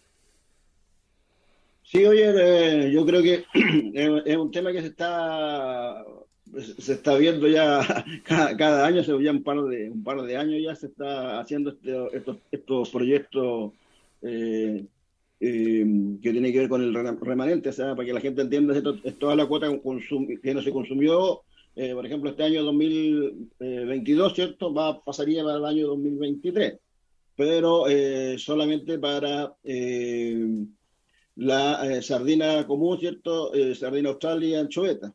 Eh, eso es lo que se quedó, ent- entiendo finalmente, se sacaron las otras pesquerías que había y, eh, y esperamos, ¿cierto?, que eh, esto se pueda concretar, pero yo creo que también hay que ponerle, hay que ponerle, hay que ponerle más, más talento, como dice la, la Bustamante, en el sentido de eh, ver sobre todo a lo que es Sardina de Choveta, lo que está planteando la gente de la octava región, que tiene que ver con el tema de no hacer eh, cuotas anuales, sino que por eh, temporada, ¿cierto?, eh, más larga, eh, respetando solamente la- la- las vedas. Ah, hay un problema también de corrimiento de, de vedas y eso eh, se está viendo y por lo tanto lo que se hizo eh, por la discusión que se dio ahí fue efectivamente este, proyecto presentarlo también por solo un año y ir viendo ya eh, a, a más largo plazo cierto el tema del corrimiento de, de las vedas de estos, de estos recursos. Y yo diría, Hugo, que no solo estos recursos están con problemas de, de mal establecidas las vedas, sino que también eh, muchos otros recursos y eso seguramente tiene que ver con el tema del cambio climático, cosa que no se ha investigado. Por lo tanto, eh, yo creo que eh, hay que ir revisando ¿cierto? las temporadas de, de, pesca de cada uno de los recursos. Yo creo que eso va a salir también en la discusión de la ley que está haciendo el gobierno, porque como te digo, hay mucha eh, preocupación por parte del mundo artesanal respecto a ese tema. Sí, ahí en este proyecto de ley marco eh, hubo solamente una indicación, ¿ya? Eh, se había dado plazo, ¿no es cierto?, a los parlamentarios de la comisión para que presentaran también ideas del, del proyecto, pero solamente don Leonidas Romero presentó una indicación y esa es la que se votó junto con el proyecto, o sea, se le dio viabilidad a la indicación y al mismo tiempo ya se cierra la discusión en la comisión y pasa ahora ya la discusión parlamentaria en general en la sala. Si es que hay eh, discusión parlamentaria, me imagino. Si no, se va a, a votar solamente en, la, en el Congreso Pleno, ahí en la Cámara de Diputados. Bueno, como te decía, que este, este tiene- sería, como dices tú, un artículo único, ¿no es cierto? Y que finalmente va a ser eh, para regiones, como decía yo, de Valparaíso a, los lagos, ¿cierto? Y da- darían 90 plazos de días, ¿cierto? Del año siguiente para eh, capturar. Eh, y en el caso que eh, eh, la entrada en vigencia de esta ley, si se llega a, aprobar, ¿cierto? Eh, va a contar esos 90 días desde la publicación en el diario oficial. Así que eso un poco... Pero ahí también tiene una... tiene eh, Ahí lo van a explicar, la gente va a escuchar, ¿cierto? Lo que están eh, diciendo los parlamentarios pero en general se considera cierto que la, la, cuota global de captura de estos recursos tenga al menos un mínimo de 10% de disponibilidad, ¿cierto? No capturada en el año, y que la pesquería no haya sido declarada en condiciones de agotamiento o colapso por parte del Comité Científico Técnico. Eh, y eh, el traspaso de, remanentes no podrá ser superior al 30% de la cuota global del año anterior. Entonces, tiene varias también hay eh, criterios, ¿cierto? que deben cumplirse para que este también se, se, se, se pueda aplicar en el caso que, insisto, en el caso que se apruebe, porque este primer trámite legislativo pasa, como decíamos, a sala y después se va al Senado, a la Comisión de Pesca, ¿cierto? Y ahí sigue toda la otra tramitación. Vamos a escuchar lo que pasó en la comisión, Marco, ¿te parece? Entonces se ofrece la palabra sobre temas varios. Diputado Romero. Bueno, sobre la cuenta yo ingresé una indicación, Presidenta. Eh, me habría gustado que el señor secretario le diera la lectura, pero lo puedo hacer yo sin ningún problema. Eh, se trata de lo siguiente. Indicación de proyecto de ley que establece una excepción a la Ley General de Pesca y Acuicultura en materia de remanente no consumido de cuotas anuales del año en curso en captura para los recursos de regiones que indica. Indicaciones. 1. En la página 3, título tercero, contenido del proyecto, primer párrafo donde dice, por lo anterior y frente a la necesidad de dar solución permanente a la solicitud de múltiples organizaciones de pescadores artesanales, es que, se estima pertinente y necesario la eh, presentación de un proyecto de ley que a través de un artículo único pueda contar con una discusión ágil y acotada sobre la materia que permita otorgar la condición de permanente a la excepcionalidad regulada mediante el proyecto de ley aprobado en los boletines 13.987-21 y 14.715-21. Para reemplazar eso, a reemplácese la palabra permanente por la frase durante el año en curso. Y para reemplazar la frase de condición permanente por la frase continuidad temporal, quedando el párrafo de la siguiente manera. Por lo anterior y frente a la necesidad de dar solución durante el año en curso a la solicitud de múltiples organizaciones de pescadores artesanales, es que se estima pertinente y necesaria la presentación de un proyecto de ley que a través de un artículo único pueda contar con una discusión ágil y acotada sobre la materia, permita otorgar continuidad temporal a la excepcionalidad regulada mediante el proyecto de ley aprobado según los boletines 13.987-21 y 14.715-21. 2 en la página 4, título cuarto, proyecto de ley, desde la línea 3 a la 6, donde dice recursos sardina común y sardina austral y anchoveta en la región de Atacama, la región de Coquimbo y las regiones de Valparaíso y los lagos, y en el caso de la merluza común y merluza austral, reemplácese toda la frase mencionada por la frase recursos de sardina común y anchoveta para las regiones desde Valparaíso a los lagos. 3. Agreguese en el párrafo final del artículo indicado, la presente norma regirá solo para los remanentes no consumidos durante el año 2022, considerando esta indicación el artículo que queda como siguiente. Artículo único. Sin perjuicio de lo dispuesto en el inciso primero, la letra C y el artículo 3 de la Ley General de Pesca y Acuicultura y sus modificaciones, cuyo texto refundido, coordinado y sistematizado se encuentra contenido en el decreto 430 del Ministerio de Economía, Fomento y Reconstrucción del año 1991, los remanentes de cuota no consumidos por la pesca artesanal durante el año para los recursos sardina común y anchoveta en las regiones de Valparaíso a los lagos podrá ser extraído por ella durante los 90 días de captura siguiente al inicio de la temporada respectiva del año siguiente, si las temporadas antes indicadas tuvieran inicio con anterioridad a la entrada en vigencia a la ley, eh, a la presente ley, el plazo de 90 días se contará desde su publicación en el diario oficial. Esto considerando que la cuota global de captura tenga un mínimo de 10% de disponibilidad no capturada en el año, la pesquería no haya sido declarada en condiciones de agotamiento o colapso por parte del comité científico y en la determinación de estatus inmediatamente anterior y con todo el traspaso de remanente no podrá superar el 30% de la cuota global del año anterior. Dicho diagnóstico, Presidenta, deberá ser fundado por un informe técnico emanado por la Subsecretaría de Pesca y Acuicultura en base a los informes de evaluación de IFOP y refrendado mediante decreto exento respectivo de dicho remanente, no serán procedentes las sesiones reguladas de los artículos 55N y 55T de la referida ley, existiendo un remanente, las capturas efectuadas en el año antes de la entrega en, perdón, de la entrada en vigencia de la ley y las que realicen desde ese momento se imputarán automáticamente por parte del Servicio Nacional de Pesca y Acuicultura dicho remanente y solo una vez consumido o vencido el plazo anterior para su captura. Se imputarán al año calendario en curso. Dichas reglas serán igualmente aplicables en los casos de que la fracción artesanal de la cuota global se encuentre sometida al régimen artesanal de extracción. Todo lo anterior es sin perjuicio de la aplicación de otras medidas de administración según las reglas generales. La presente norma regirá solo para los remanentes no consumidos durante el presente año, Presidenta. Gracias, eh, diputado Romero. ¿Alguien más quiere intervenir sobre la lectura de cuentas? Para que Ya. se sepa, Ya. porque eh, don Leonía entró precipitadamente a leer la indicación. Eh, estamos conociendo del proyecto que modifica la Ley General de Pesca en materia de remanente no consumido de cuota anual de captura para los recursos y regiones que indica. Este proyecto se fijó un tiempo que vence eh, hoy 26 de octubre para eh, la presentación de indicaciones. Fue solamente registrada una indicación del diputado Leonidas Romero y que en este momento la leyó completamente. Es una indicación complementaria al texto original del proyecto. Presidenta, y, y recordando también que este proyecto fue aprobado por unanimidad eh, anteriormente, por lo tanto el proyecto está vigente y por eso yo hice esta indicación Sí, está a bien, solicitud diputado. de los propios pescadores. Diputado Badía. Eh, Presidenta, la, la convocatoria de hoy día es para eh, conocer las indicaciones y votarlas. Exacto. Perfecto.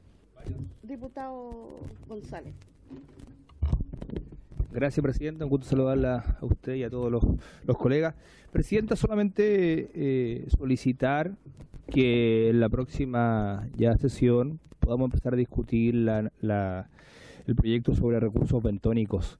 Eh, me refiero en particular a, a las indicaciones a las que se han declarado inadmisibles, que podamos discutirlas, sería importante. Y después que ya escuchamos a, a varios representantes ciertos del, del país, creo que sería importante ya avanzar en esa materia en esta comisión, Presidenta.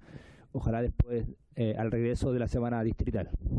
Esa es mi solicitud, Presidenta. Gracias. Gracias, diputado González. No se han presentado más indicaciones al proyecto, de manera que se proceda a votar el proyecto con la indicación. Don Eric Aedo. Doña María Cande... No, don Bernardo Berger. A favor. Don Jorge Brito reemplazado. ¿Llegó la reemplazante? ¿Reemplazante? No. Don Sergio Bobadilla. Don Sergio Bobadilla, ¿cómo vota? A favor, eh, A favor. presidente. Don Tomás Presidente. de Rementería. A favor. Don Mauro González. A favor. Don Daniel Malucheri. Abstención. Don Cristian Moreira. A favor. A favor. Don Matías Ramírez. No está. No está. Don Leonidas Romero. A favor. Doña Clara Zacardia. No está. Tampoco. Don Miguel Ángel Calisto. Y la presidenta Doña María Candelaria. En contra. En contra. 1, 2, 3, 4, 5, 6. 6 a favor. 1 en contra. Una abstención. Aprobado el proyecto. eh, despachado el proyecto. Diputada informante Doña Clara Zagardia. Porque ese fue el acuerdo unánime que se adoptó en la sesión eh, antes pasada. ¿Están, están de acuerdo entonces? Doña Clara Zagardia despachado el proyecto. So- so- Solo, solo una consulta. ¿Cuál había sido el acuerdo? El acuerdo fue que a ella le correspondía en la sesión pasada eh, informar un proyecto que lo informó don Mauro González. Ah, perfecto. Nosotros estamos por respetar los acuerdos, Perfecto. eh, presidente. Sí, sí, sí. Acordado, despachado el proyecto, Presidenta. Habiéndose cumplido con el, con el objeto de la sesión, esta se levanta. Bueno, ya les decía cómo votaron. ¿ah? Eh, se aprobó eh, en general por la comisión seis, am, seis votos a favor, una abstención y un voto en contra que corresponde a la señora María Candelaria Acevedo Sá, que es la presidenta de la, de la comisión. Vamos a contarle que la comisión está compuesta por los siguientes parlamentarios, señor Erika Edo Geldres, don Bernardo Berger Fett, de aquí de la región de los ríos, don Sergio Bobadilla Muñoz, don Jorge Brito Asbun, que está reemplazado hoy día, don Miguel Ángel Calisto Águila, don Tomás Rementería Venegas, don Mauro González Villarruel, eh, don Daniel Manucheri eh, Lobos, don Cristian Moreira Barros, eh, Matías Ramírez Pascal, Leonidas Romero Sáez, que presentó la indicación, y la señora Clara Zacardia Cabezas. Esos son los componentes, ¿no es cierto?, de esta comisión de pesca presidida por la señora María Candelaria Acevedo Sáez. Ellos son los integrantes, Marco. Exactamente. Así que es eso. Yo me imagino que ahora hay que esperar nomás que dice la Cámara en la sesión. Recordando que la próxima semana tienen eh, semana distrital, o sea, desde el 31 en adelante, semana distrital, por lo tanto vuelven a sesionar desde el día 7. Me imagino que la próxima reunión va a ser el día 9, la Comisión de Pesca, porque hay otro tema que está pendiente y que tiene que ver con la ley bentónica que se suponía se iba a discutir también o se iba a tratar en esta comisión, la dejaron para la semana subsiguiente porque necesitan también recepcionar algunas indicaciones según lo que se señaló en la reunión. Exactamente. Así que, como te digo, esto tiene que seguir su proceso legislativo. Eh, esto es eh, rápido, se supone, o sea, es rápido para los pescadores que están con ese problema. Y eh, queda tiempo todavía, porque queda, todo el mes de, de, eh, noviembre. Noviembre, no, noviembre estaba sacando la cuenta, noviembre y diciembre, ¿cierto? Eh, para que esto se pueda darle un corte rápido. Nosotros nos separamos un instante, volvemos para que nadie se vista con ropa ajena desde la 94.3. Escuche por FM siempre las microcápsulas radiales son las personas no vacunadas claves en la aparición de nuevas variantes del COVID-19? Estas llegan a ustedes gracias al financiamiento del Fondo de Fomento de Medios de Comunicación Social, del Gobierno de Chile y del Consejo Regional de los Ríos.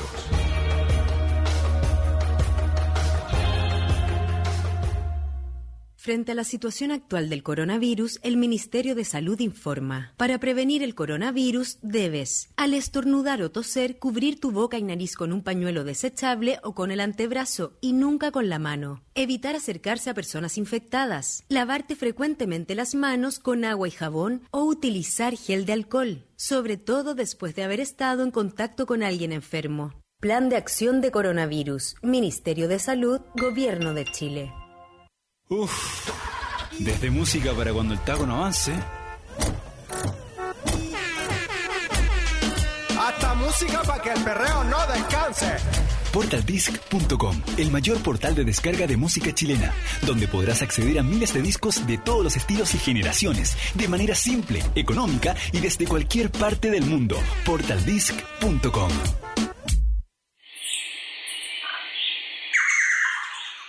¿Disfrutas este sonido?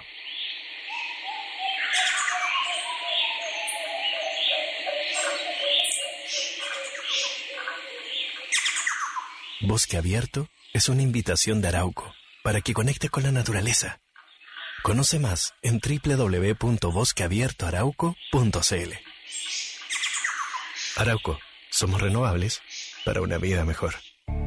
El mar no se contamina por esto. No tienen que tirar basura en el mar o si no mueren todos los peces, se contamina el mar. Cuando salen a pescar no hay ningún pez, sueltan todos los peces muertos y no hay ningún pez. Porque no te puedes bañar porque te ensucia y cuando te vayas al agua. Y eso es malo tirar basura en el agua, en el mar. El mar es de todos los chilenos. Por eso, no al ducto al mar. Es un mensaje de la Federación Interregional de Pescadores Artesanales del Sur, FIPA Sur. Visita su página www.fipasur.cl. Valdivia. Guys, una marca Amplifon, te invita a redescubrir la emoción de compartir los mejores sonidos de la vida. Porque dos es mejor que uno. Lleva el segundo audífono de modelos seleccionados totalmente gratis. Además, págalos en hasta tres cuotas sin interés. Accede a la última tecnología auditiva, agendando una cita en www.gaes.cl.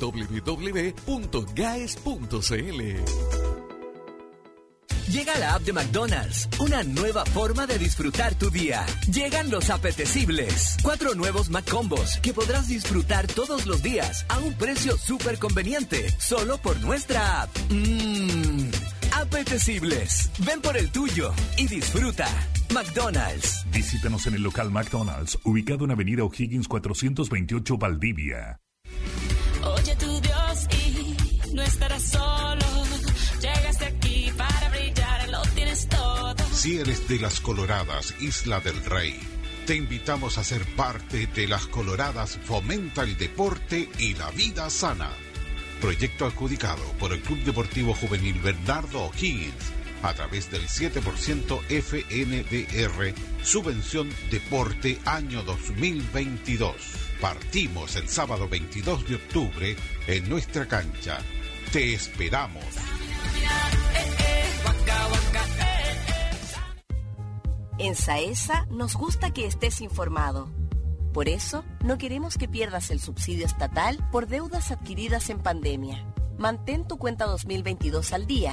Si tienes dificultades para pagar, contáctanos para evitar el corte de suministro eléctrico por deudas vencidas por más de 45 días. Llámanos gratis al 800-600-801. Visita nuestra página web www.saesa.cl o acude a nuestras oficinas comerciales. Saesa, conectándonos por ti. Amargo se cuida, se protege y está alerta, gracias al proyecto adjudicado por la Junta de Vecinos Unión y Trabajo, con la instalación de 40 alarmas comunitarias en la localidad de Amargos, mediante el fondo disponible del Gobierno Regional de los Ríos, el 7% FNDR. Seguridad. Amargo se cuida.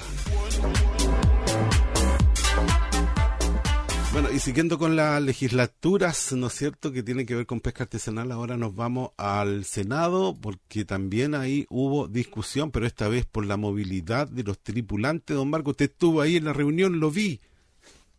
Sí, señor, estuve ahí exponiendo, eh, estuve exponiendo por eh, Confepas, el presidente tuvo algún problema y como usted sabe, don Hugo, el, el menos hábil al arco, por no decir esta palabra. No, No, así que no me- no tocó reemplazar a Marcelo, que estaba con problemas familiares, ¿cierto? Y eh, hicimos una presentación. Bueno, estábamos invitados a las tres confederaciones, eh, solamente asistió Confepas, que expuso primero. Después estuvo con DEP por el compañero Hernán Cortés de la octava región, presidente de, de, de CONDEP. Y Zoila Bustamante, que no participó porque está, Zoila anda, anda fuera en el extranjero, anda en Mérida, donde estuvo yo hace un par de años atrás, en un taller internacional. Así que eh, quedó de exponer la próxima sesión, pero en general, como tenemos conversaciones con Zoila, normalmente ella está de acuerdo en, en lo que nosotros planteamos. ¿ah? Y este es un proyecto de ley, ¿cierto? Eh, que fue eh, iniciado, ¿cierto?, por el senador Núñez, Campillay y Espinosa, ¿cierto?, que, eh, que eh, La Torre también, que modifica la ley de pesca, ¿cierto?, con el objeto de permitir que los pescadores artesanales eh, se puedan desempeñar como patrón o tripulante en, en- cualquier región del país.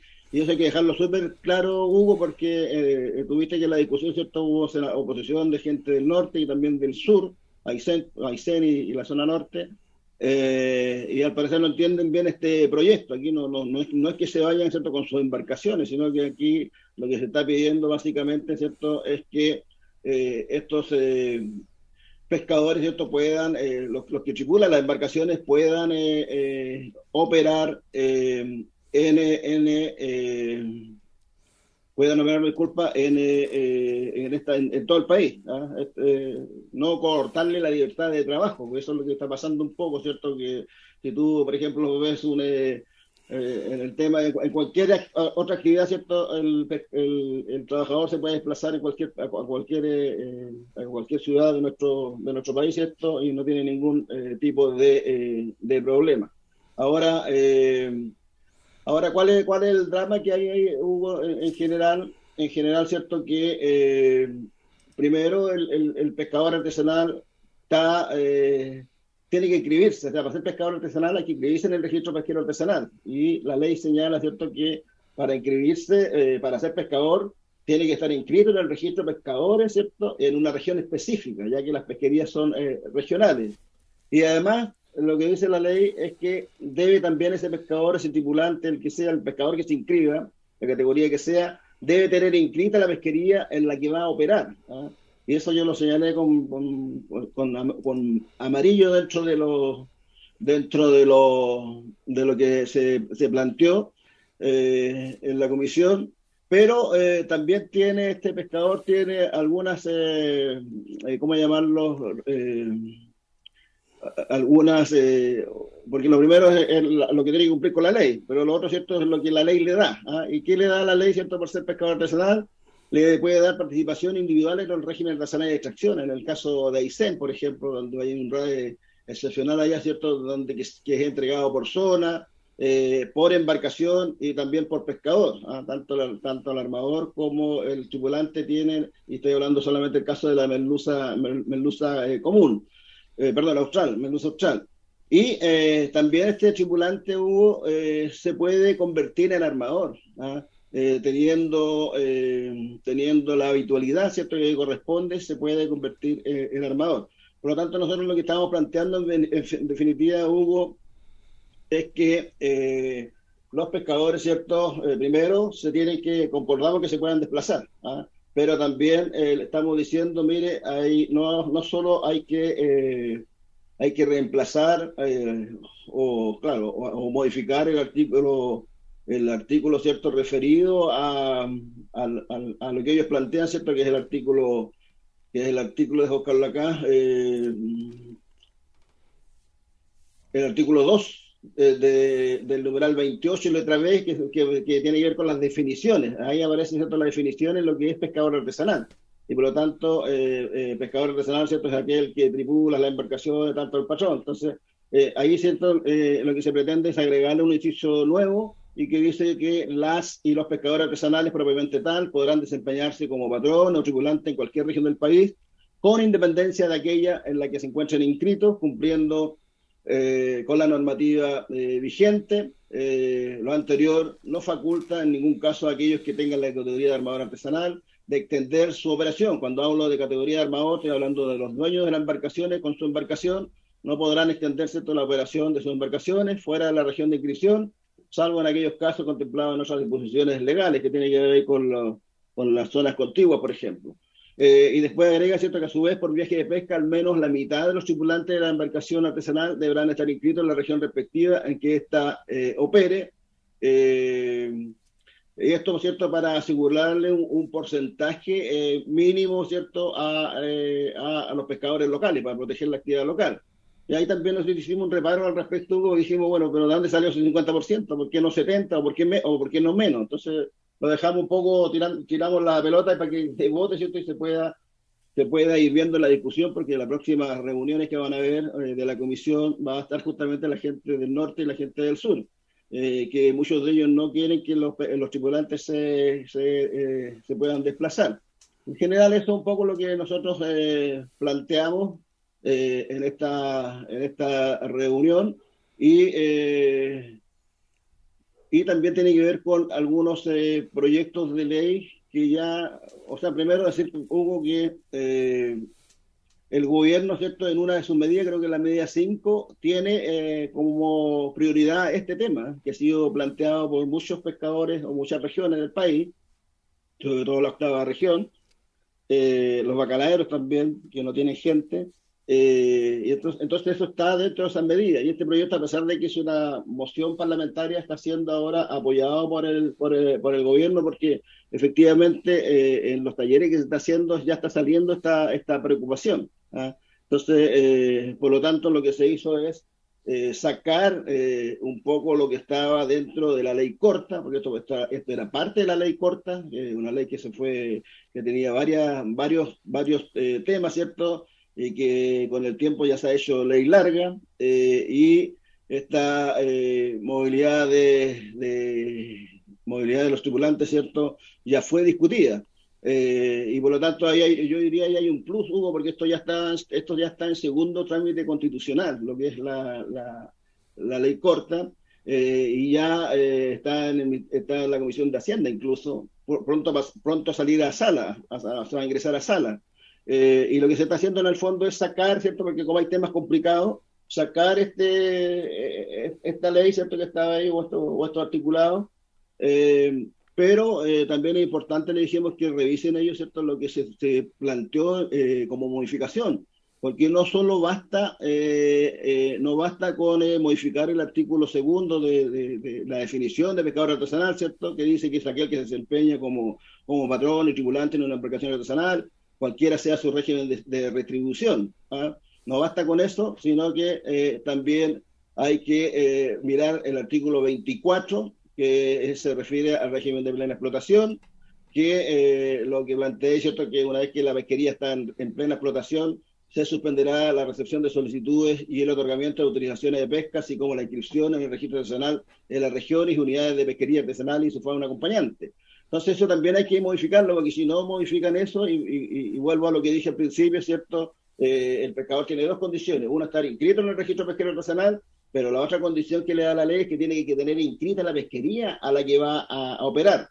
Por lo tanto, ¿cierto? Si, si solamente se aprueba la modificación del artículo 24, lo que va a pasar es que eh, los pescadores se van a poder mover, ¿cierto? Tal como dice el proyecto, eh, por todo el país, pero cuando quieran ingresar, por ejemplo, a una pesquería como la, como las, como la reineta, como el hongro, como la misma sardina, etcétera, o el mismo bacalao, se van a encontrar que no lo van a poder hacer porque no tienen inscrita la pesquería. Entonces, por lo tanto, tiene que modificarse el artículo 24 y también el artículo 50 eh, de la, de la ley, ¿cierto? Que también señala, ¿cierto? Eh, efectivamente, que para ejercer actividades pesqueras atractivas, los pescadores artesanales, dice, los pescadores artesanales y sus embarcaciones deberán previamente inscribirse en el registro artesanal que llevará el servicio y ese también tiene que ser modificado como ya está, como te digo, ya modificado en la eh, ley corta. Así que esas fueron las indicaciones que nosotros pudimos darle a, a los parlamentarios. Y lo otro que bueno, ya, ya, algo que ya sabíamos, ya cierto, eh, mucho desconocimiento de los senadores, eh, no de la comisión, sino que los de afuera que estuvieron ahí, que estuvo el senador por Arica, este, ¿cómo se llama? Este, el, Panzer, este, ah, el nombre. Insulsa. Ah, Insulsa, ¿cierto? Mm. Y eh, también estuvo un senador de Aysén, ¿cierto? También protegiendo a su gente, pero las eh, los argumentos que mostraban no tienen no, no se condicen porque dio la impresión de que, o, así, lo vimos todos, de que eh, ellos, ellos piensan que, o le contaron los pescadores a ellos que se iban a movilizar las embarcaciones para otras regiones, y eso no es. Vamos a escuchar lo que, lo que pasó ahí pues, en, la, en la comisión, lo que se discutió eh, en voz de los mismos parlamentarios. Estuvo también el subsecretario de Pesca que aportó algo, Marco. ¿Qué, qué hizo el subsecretario ahí? No, el secretario estuvo bien porque aclaró bien la película respecto al último que dije yo, ¿cierto? Que aquí solamente son los tripulantes. ¿ah? Y, de hecho, un parlamentario planteó un senador, eh, Kusanovich, no Kusanovich, Kusanovich, Kusanovich eh, planteó, ¿cierto? Que esto, incluso de, de no trasladar los pescadores, de los, tripulantes, ¿cierto? Los trabajadores en todo el país, eh, tiene rasgos inconstitucionales. ¿ah? Mm, sí porque, porque todas las demás actividades se pueden desplazar y por qué no los pescadores artesanales, porque finalmente son las embarcaciones las que hacen el esfuerzo pesquero y no los pescadores eh, los, que tripulan la embarcación. Y además que tienen que tener una cuota, si no, no, si tienen que cumplir con esa cuota, una vez que termina la cuota ya no se puede seguir pescando. Entonces, eso también tiene que considerarlo. Exactamente. Mira, y, un tema, oye, que me, me di cuenta hoy día, ¿no? viendo, viendo la Cámara de Diputados, también se presentó un proyecto similar, justamente por eso digo que hay un desorden aquí que uno no entiende, que se llama, mira, proyecto de ley que establece una modificación a la Ley General de Pesca y Cultura en materia de inscripción en el registro pesquero para pescadores artesanales propiamente tal. Eso es lo que dice, y es un eh, proyecto eh, corto y que tiene que ver, otra vez con Leonidas Romero, ¿sabes? Eh, que tiene que ver con la modificación del artículo 24, que te está diciendo yo, porque, no, porque el proyecto que está en el Senado no lo toma.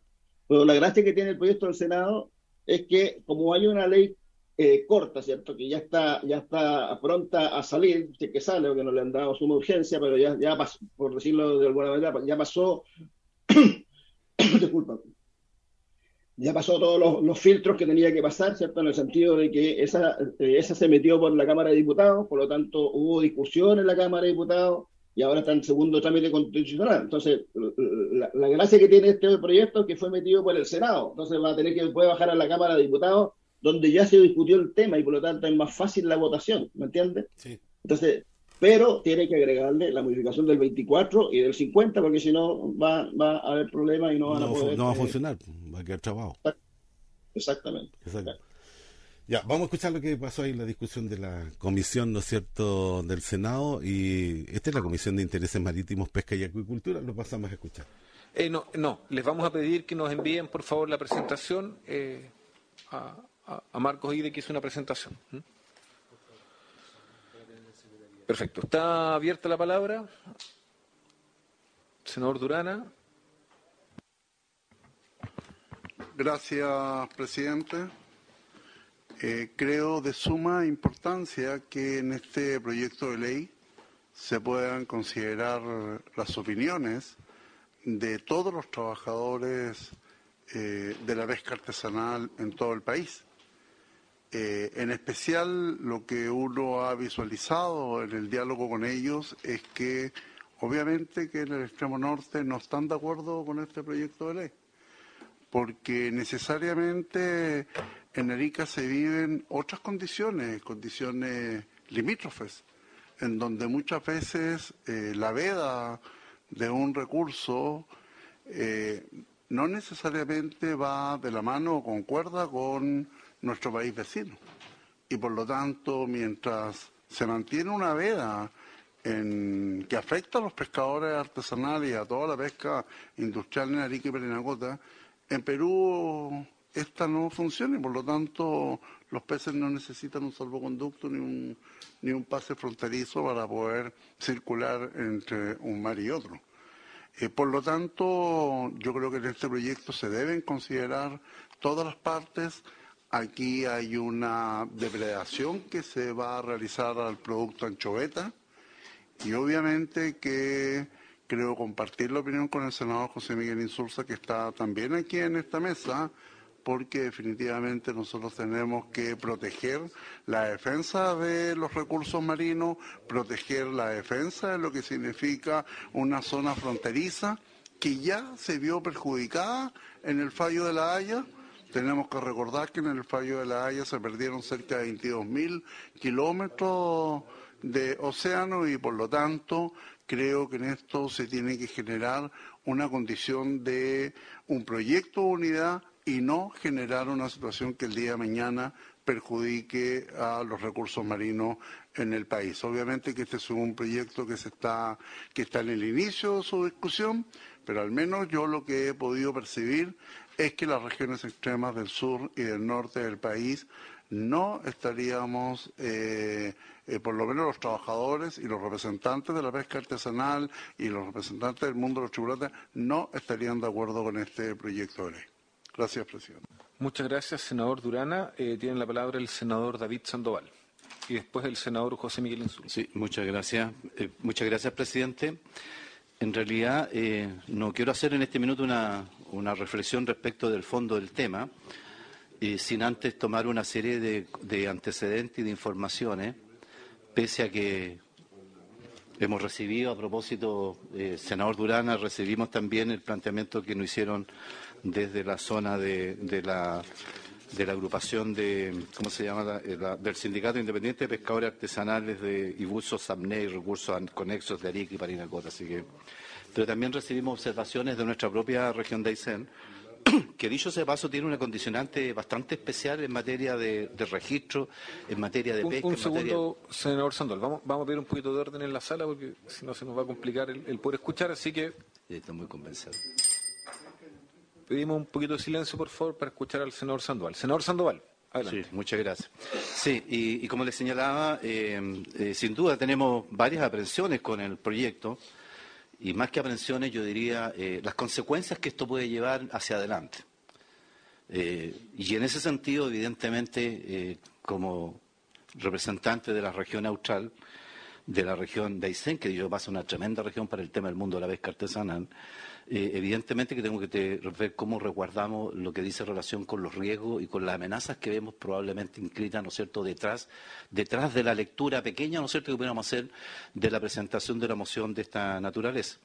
Me gustaría, que está el Ejecutivo acá, ¿no es cierto?, que se pudieran también ponerle urgencia algunos proyectos que se están tramitando que busca precisamente tramitar o regularizar el problema de la pesca ilegal, del cual nosotros en la región de Aysén somos especialmente afectados por pescadores de la décima región y, de, la, región de los lagos.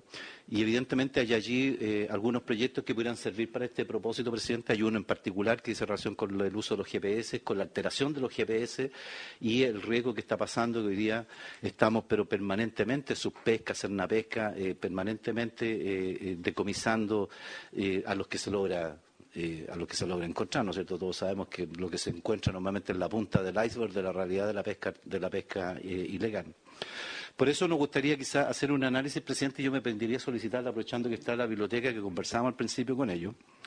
Hay materias de orden jurídico que están contenidos en la ley.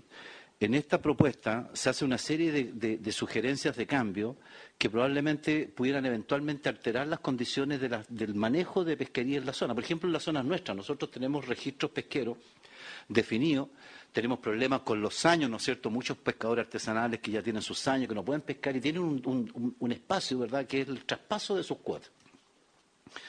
Y evidentemente eh, eh, ellos tienen un registro, tienen una inscripción determinada y tienen un manejo en particular. Me gustaría, ¿verdad?, que pudiéramos hacer un análisis pormenorizado de cómo esta moción eh, se, compatibiliza, ¿verdad?, con la Ley General de Pesca y Acuicultura del punto de vista jurídico, exclusivamente tener un análisis de la implicancia, de, los alcances y de los efectos eventuales que pudiera tener y qué cosa además hubiera que eventualmente eh, también echarle mano para darle eh, eficiencia eventualmente a la norma.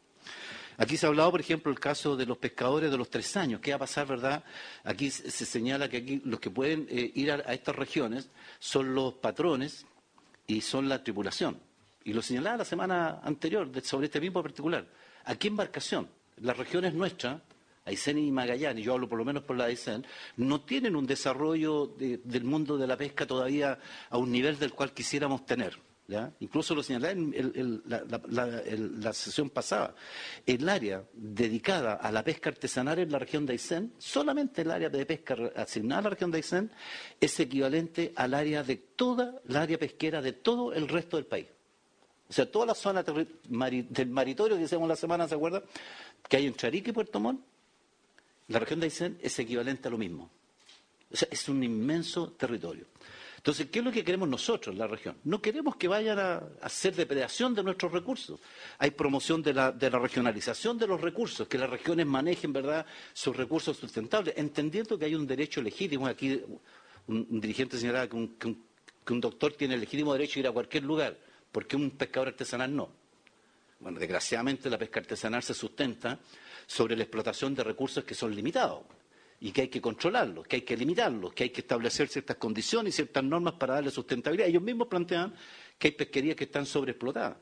Entonces, hay materias que tenemos que, evidentemente, regular en relación a, este contexto y ver de qué manera eh, darle al punto de lo que se busca. Yo, en mi región, y lo quiero los pescadores de mi región, quieren desarrollar sus capacidades. Y, subsecretario, lo hemos conversado, ¿no es cierto?, incluso en la propia moneda, sobre este mismo particular, de cómo avanzamos en una estrategia que nos permita llevar adelante esta situación.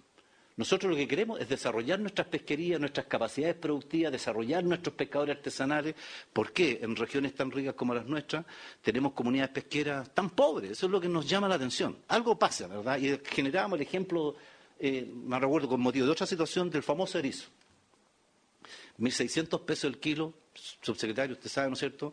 Vendieron los pescadores, los ericeros de nuestra región de el kilo este año, 1.600 pesos. 120 gramos de erizo, ¿no es cierto?, en Europa, lo venden como caviar de erizo en 30 euros. 30 mil pesos. 1.600 pesos, 30 mil pesos. En esta cadena que hay entre, medio, hay una cadena de, de, oportunidades que no hemos sido capaces de desarrollar. Y en vez de tener comunidades plantas de procesamiento, gente que haga actividades, estamos en definitiva eh, promoviendo una actividad y no generando lo, más importante que es nuestras capacidades productivas. Ya, yo creo, más que permitir que vayan tripulantes o que vayan, o que vayan eh, patrones, ¿qué más quisiéramos nosotros que a través de la subsecretaría, una pesca, del Ministerio de Economía y del gobierno regional y de los consejos regionales, de los gobernadores regionales, de los respectivos alcaldes, desarrollemos las capacidades para que nuestras comunidades costeras tengan el mayor potencial posible de, de- de desarrollo. Lo que necesitamos nosotros es desarrollar esas capacidades. Si no tenemos tripulantes y no tenemos patrones de, de nave, bueno, subsecretario, armemos esas capacidades técnicas en nuestra región, hablemos con INACAP, hablemos con la Universidad de Aysén, hablemos con los CFT Austral que se instalaron en todas las regiones del país. Bueno, para que formemos esos recursos. Y si ese recurso no lo tenemos a Aysén, fantástico que vaya desde Arica, si quiere, ¿no es cierto? Y vaya a vivir en la región de Aysén y que viva en la región de Aysén y que se quede en la región de Aysén y que desarrolle la región de Aysén. Eso es lo que queremos. Pero no queremos que mañana, a través de una buena intención de idea, se transforme en un pirateo, ¿no es cierto?, de gente que va a ir a depredar, a hacer cosas, a arrendar naves que están en las regiones para ir a meterse, ¿no es cierto?, los patrones, los tripulantes. Yo no estoy hablando de todos. Estoy hablando de siempre que la norma, ¿no es cierto?, le queda esa manga donde al final de cuentas algunos terminan por aprovecharse de las circunstancias con el mejor propósito que no queda menor de- la menor duda que existe sobre este tema. Por eso, presidente, creo que los desafíos son mucho más allá que esta norma y que nos permitirían desarrollar tanto que hemos hablado a lo largo de tanto, tanto, tantos años. ¿Se acuerdan la merluza, eh, eh, senador Insulza en la época del gobierno de Allende, se acuerda que se desarrolló, se acuerda del krill en esa época que se hablaba del krill como la gran fuente de proteínas del país, y, se acuerda, ¿no? No, no, pero, pero en esa época se le decía, se le decía la pescada, la pescada, ¿no? ¿Ah? La pescada. Bueno, tanto esfuerzo que llevamos ya, no, no 10 años, llevamos 50 años tratando de hacer algo inteligente. Yo creo, subsecretario, un gobierno que está empezando tiene una tremenda oportunidad de hacer las cosas. Ojalá, sinceramente, le deseo que sea lo mejor posible, sinceramente. Y creo que en las regiones como las nuestras hay un mundo por hacer y pudieran hacerse muchas cosas pensando mejor en cómo mejoramos las capacidades y las competencias de nuestras propias regiones. Le pediría eso que la biblioteca pudiéramos acordarlo, presidente, y, y le voy a entregar después algunos detalles de- al, al secretario para que- invitar a nuestra gente también. Muchas gracias. Sí, eh, de todas maneras, ningún problema en que hagamos la solicitud a la Biblioteca del Congreso, independiente que también aprovechemos de solicitar la opinión a la Subsecretaría de Pesca y a los organismos respectivos en lo que compete a, a normas y a interpretación jurídica de las mismas, para que no haya no, no tengamos solo la opinión de la Biblioteca del Congreso. Tiene la palabra el senador. Presidente, muchas gracias. Yo en realidad eh, me parece, muy, me parece muy interesante esta discusión. La historia, claro, es que se trató de desarrollar mucho la industria de la merluza precisamente en, el- en la- en aquellos años, pero había que gritar en la calle merluza, merluza, merluza, chiva rusa. No sé si se acuerdan ustedes. Eso. Usted es muy No, joven. no, tuvo, no tuvo el mérito de estar Bueno, eh, en esa época. Bueno, yo, sin embargo yo creo mucho en lo que ha hecho el senador, este, el, el- el senador que me precedió, era el uso de la palabra, precisamente, sí, a Sandoval. Eh, este, y la verdad es que eh, yo- el, el dato que yo tengo de, mi- de mis anteriores actividades que, por ejemplo, alguna relación, alguna alguna discusión que tuvimos con o conversación que tuvimos con eh, el representante de la República de Islandia. Islandia es mucho más chica que Chile es ba- bastante más pequeña, vive, de la pesca y produce exactamente el mismo tonelaje que nosotros. Nada más que sus productos, la calidad de sus productos le permite sacar siete veces los ingresos que tiene Chile por, por pesca. Yo creo que en, en- ese, en ese tema, por lo tanto, sí al senador Sandoval le encuentro toda la razón. Ese, ese probablemente el camino a nivel de país. Pero aquí estamos discutiendo un problema de hoy, problema de hoy. Estamos discutiendo que de- de- hay, una, un sector, que este, proyecto que se está presentando hace que un sector de nuestro país que ya ha sido particularmente golpeado por los problemas limítrofes que, que se hablaba del senador Durana y otros, y perdón, y que está enfrentando ya, porque no es cosa que no, no es que es cosa que, a través de la ley, esto se, la ley pueda legalizar algo, pero están llegando barcos que llegan desde el, desde el sur del país que muchas veces se presentan como barcos artesanales y son realmente eh, eh, son realmente barcos industriales.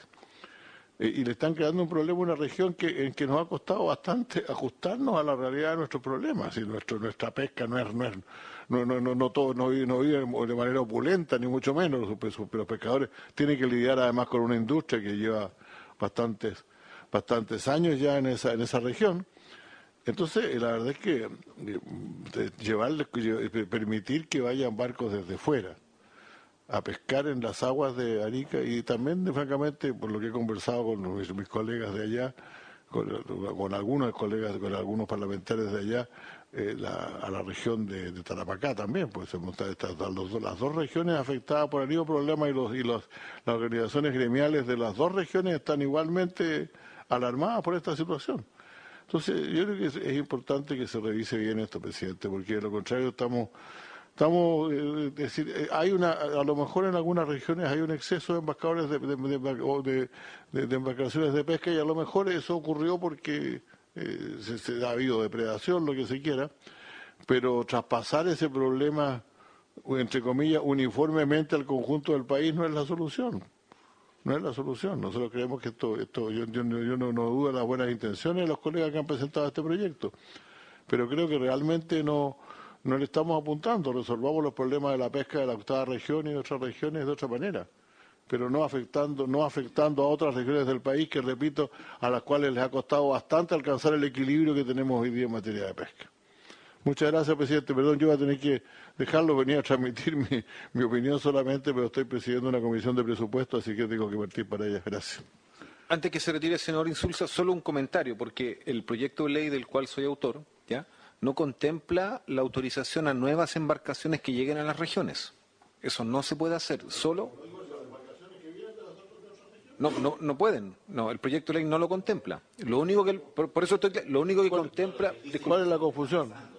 No, no, no, per- perdón, es que un segundo, sí, quiero, quiero, está bien, pero es que est- está bien, pero si hay pesca ilegal en la región de Parinacota o cualquier otra región, eso tiene que combatirse. Lo único que estamos proponiendo nosotros, que por supuesto es discutible, si no hay ningún problema, es que una tripulación pueda ir a trabajar a una embarcación inscrita y con los derechos de pesca en la región. Es solo movimiento de los tripulantes, no no de las embarcaciones, que es distinto. No, sé si yo le entendí lo que... No es lo que yo leí, no es lo, no es lo que yo leí en el proyecto, perdón. Y además eso es una competencia desleal porque obviamente es gente que no vive en la región. No, no, por, por eso, sí, mire, sí, sí, sí, un segundito, sí, s- le doy la palabra al tiro al señor Kusanovich, no, pero es que yo, yo creo que está bien que podamos interpretar cosas distintas, pero, pero no podemos interpretar lo que no se dice. El proyecto de ley dice explícitamente, solo se puede hacer movimiento de tripulantes o de patrones de lancha. No permite que una lancha, que una embarcación de una región se traslade a la otra. Senador Kusanovich, perdón. Sí, oye, eh, me parece que hay una confusión bien grande acá. El tema este, yo no, no estoy en el proyecto, pero el proyecto lo que pretende es que armadores regionales puedan contratar a un marino, a un tripulante de cubierta o a un patrón para hacer andar su lancha regional. El que tiene la cuota es el dueño de la lancha de la región. No, esto es solamente mano de obra. Pues, digamos y no la tripulación completa, si quiere contrata a un marino o contrata al patrón o, o lo que quiera, digo. ¿Por qué? Porque en Magallanes está pasando, por ejemplo, que se está embarcando gente que no tiene los cursos ni las habilidades y lo están embarcando en forma ilegal porque no hay mano de obra. Entonces, eh, Porque se necesita un- un- una ley para eso, pues yo, yo me voy porque a... no, hoy día la ley no permite que un, pe- un tripulante de cubierta de un, pe- de un pesquero artesanal vaya, a, por ejemplo, de Puerto Montt, vaya a Magallanes, que incluso llega a ser inconstitucional a mi modo de ver. A mi, a mi juicio, evidentemente, eso está, eso- o sea, uno puede, a, a trabajar a cualquier parte se puede ir, lo que no se puede hacer es ir a, pe- a- a- a- a reemplazar de esa manera a otros, a, quien- a quienes trabajan ya en su región. Yo, yo le daría la palabra al subsecretario, no sé si quiere aclarar. eh, Claro, el concepto de Sí, sí, si me permiten, eh, sí, claro, clarificar en- el- la eh, primero la protección de los recursos de pesqueros en, los diferentes territorios eh, está dado principalmente por eh, limitar la capacidad de extracción y eso se hace a través de la limitación de las embarcaciones. Las embarcaciones son las que tienen derechos de pesca. en algunas regiones muy particulares, por ejemplo en el caso de Aysén, tienen los tripulantes, pero los que ya tienen, no, no otros tripulantes, los que ya tenían su derecho, en, en eh, 14 de las 16 regiones eh, con mar eh, tienen eh, son las embarcaciones las que tienen atribución de los derechos. Por lo tanto, desde el punto de vista de la presión extractiva que, que, realiza un proyecto de este tipo, no altera la presión extractiva porque no llegan nuevas embarcaciones, ni llegan nuevos, ni se asignan nuevos derechos de extracción a las embarcaciones ya existentes. Lo que sí ocurre, como bien decía el, el senador eh, es que hay una anomalía en la legislación pesquera que establece que, eh, a diferencia de cualquier otra fuerza de trabajo que tiene la posibilidad de movilizarse entre los diferentes territorios, aquí el tripulante, que no tiene ningún derecho establecido, sino que es simplemente un trabajador de la actividad pesquera o el piloto de la, de la, del patrón de la embarcación, pero quiero, graficarlo en términos eh, específicos, eh, que, que, maneja la, embarcación, eh, también tiene cercenada esa libertad de desplazamiento. Y tenemos una situación crítica, y que es una de las razones por las que avanzamos también en la conversación de ley de pesca, y es que hay un, enveje, un envejecimiento muy grande del registro pesquero artesanal, que hoy día tiene en promedio más de 65 años en el registro pesquero. O sea, hay mucha gente que está inscrita en los distintos territorios, pero ya no se embarca. Entonces, el desarrollo de la pesca artesanal tiene un factor limitante, y es que hay muchos lugares en el que no existen tripulaciones para que los propios patrones de embarcación puedan contratar y mover sus embarcaciones. Con, con, la cuota que ya tienen asignada. Pero, pero entonces, esto, esto, esto, esto, lo que está, se está planteando es eliminar el registro pesquero artesanal. No, no, no, en absoluto. Es permitir que los tripulantes que están inscritos en el registro pesquero artesanal y que hoy día están inscritos en el registro pesquero artesanal como tripulantes en una región y solo puedan desarrollar la faena en esa región, porque así está establecido hoy día en la norma, puedan, en virtud de esta modificación, desarrollar su faena de tripulante en otra región.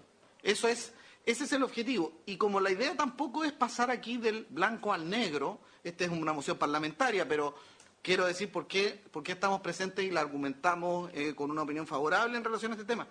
Porque nosotros suscribimos en el mes de junio un eh, documento que se llama 20 medidas para el desarrollo de la pesca artesanal.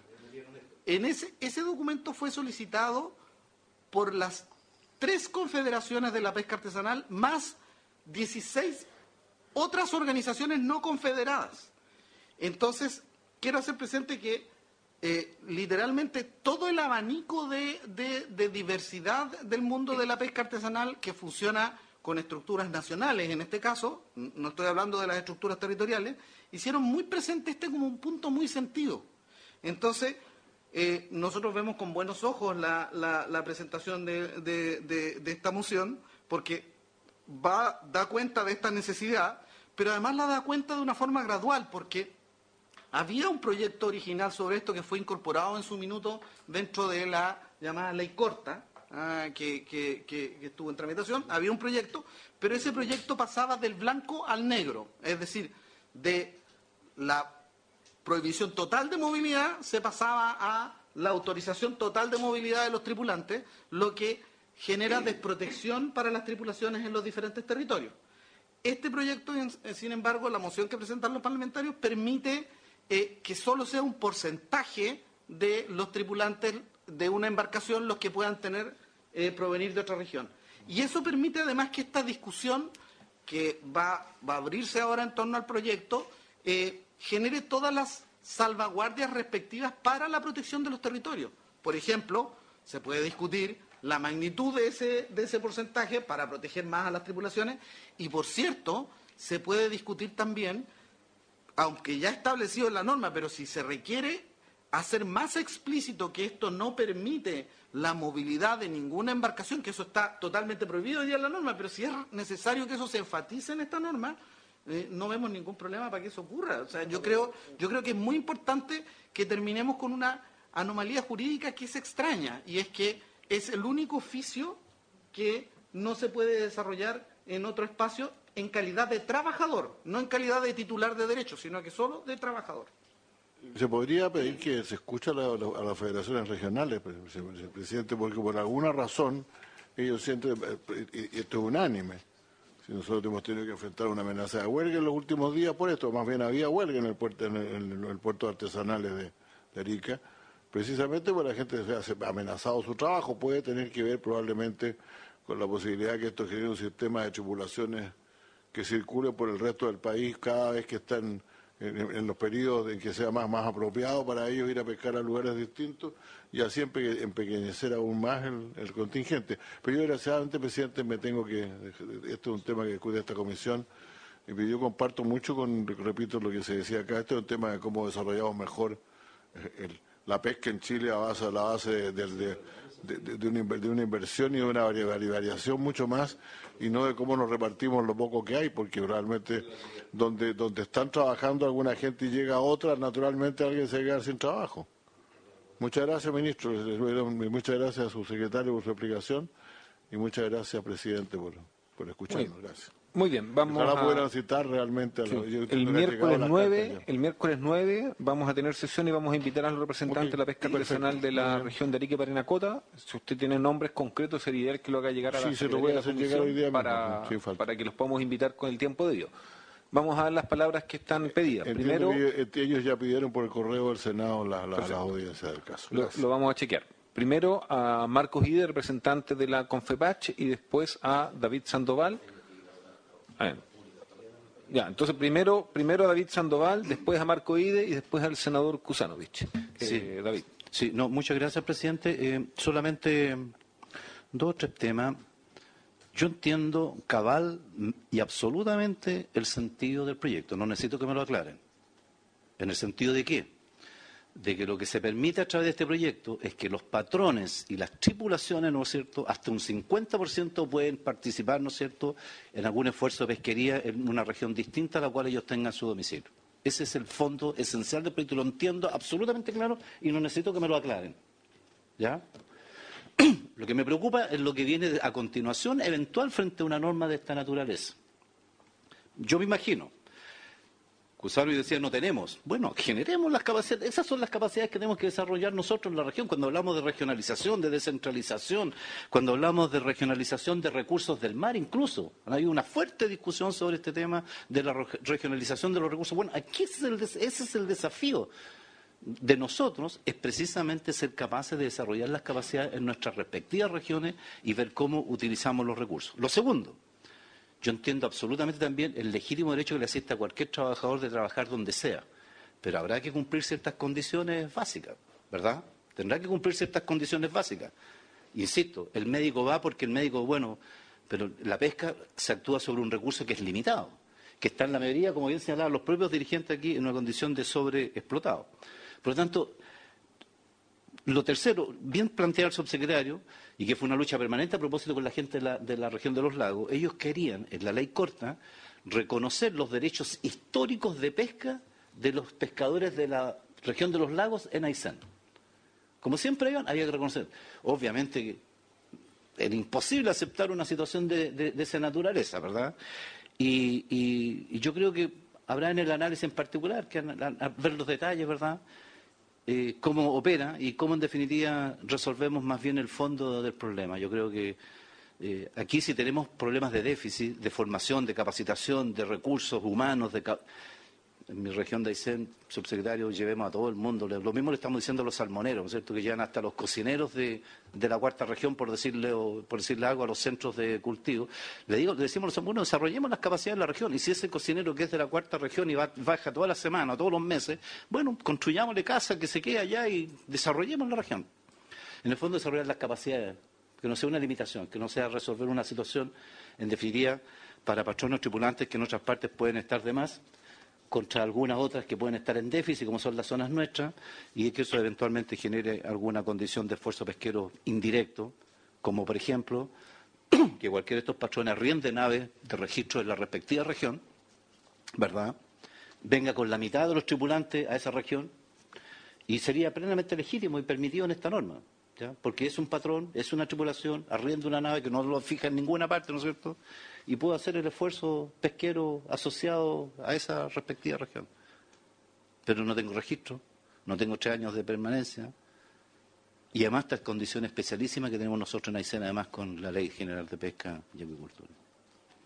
Lo dejaremos para discusión, presidente. Yo le entregué al presidente ahí nuestro interés de que algunos dirigentes de nuestra región puedan participar. Muchas gracias. Gra- gracias, senador Sandoval. Eh, senador Soria, sí, antes de la palabra a Marcos Ides, sí. Tiene la palabra. ¿Cómo ha sido siempre, digamos, el- la marcha de Chile en cuanto a los grupos humanos de regiones? Yo soy regionalista ciencia, nací y voy a morir allá. Pero nunca había tocado este tema. Pongo todas mis antenas aprendiendo lo que usted. Y ahí es donde yo no he tenido nunca un problema allá en Iquique, porque yo conozco a todos los pescadores y han estado siempre, desde que yo era un niño, viví cerca de la caleta, en el centro de la ciudad, nací yo. Y, y siempre han sido los mismos hasta ahora, van de viejitos ya. Y van sus hijos, todo. En resumen, en Iquique eh, nunca he escuchado lo que se está dialogando acá, que vengan los de Arica, los de Antofagasta, a quitarnos la pega.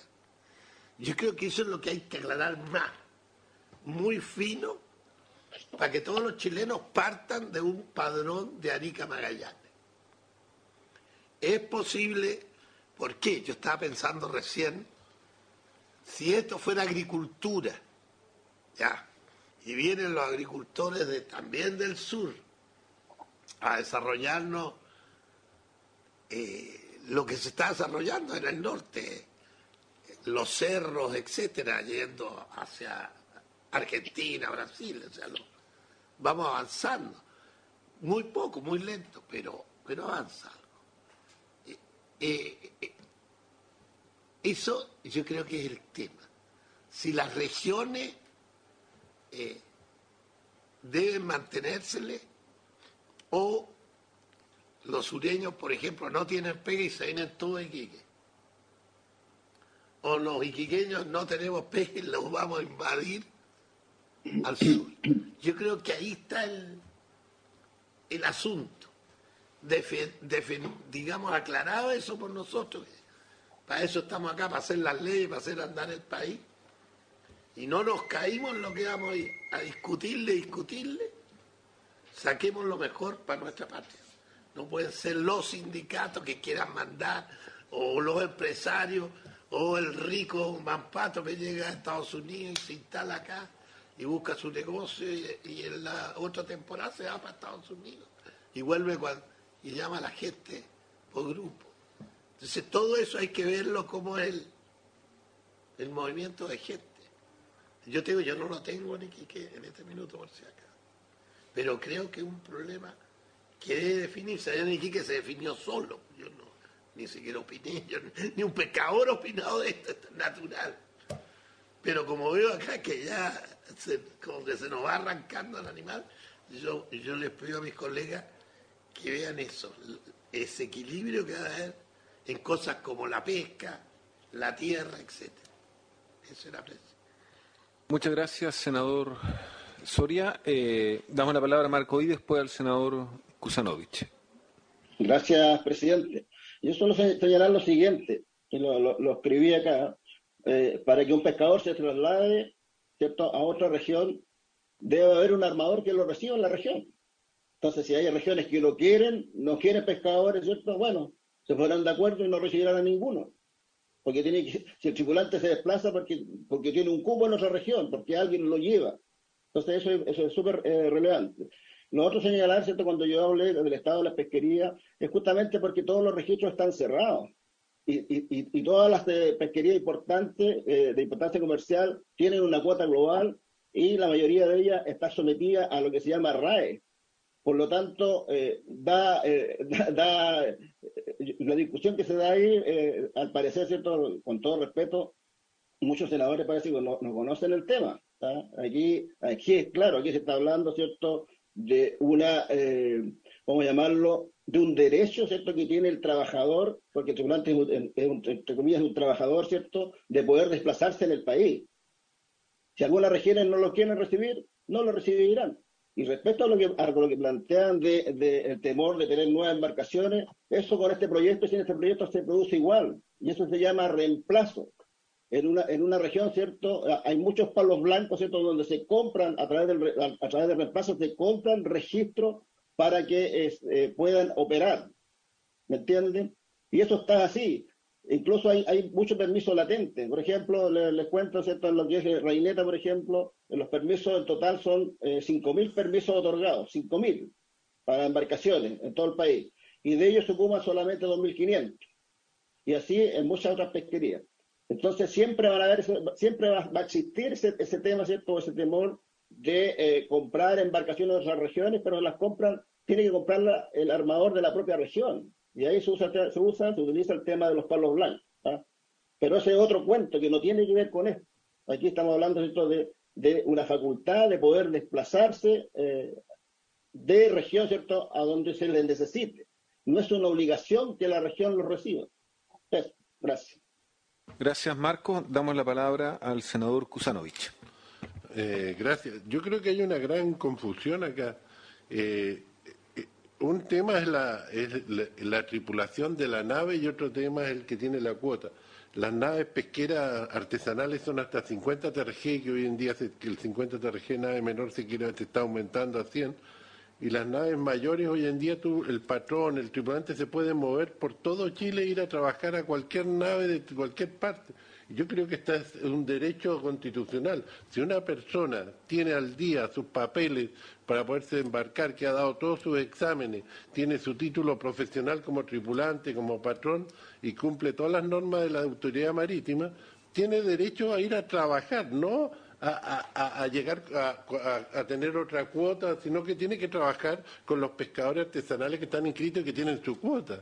Y, y yo creo que es un derecho. ¿eh? Es como si alguien, es, no sé, tiene un título de, médico o ingeniero y no, no, no puede ir a trabajar porque está inscrito en la región metropolitana, no puede ir a trabajar a, a Arica. Entonces, ese tema no, yo creo que es una locura.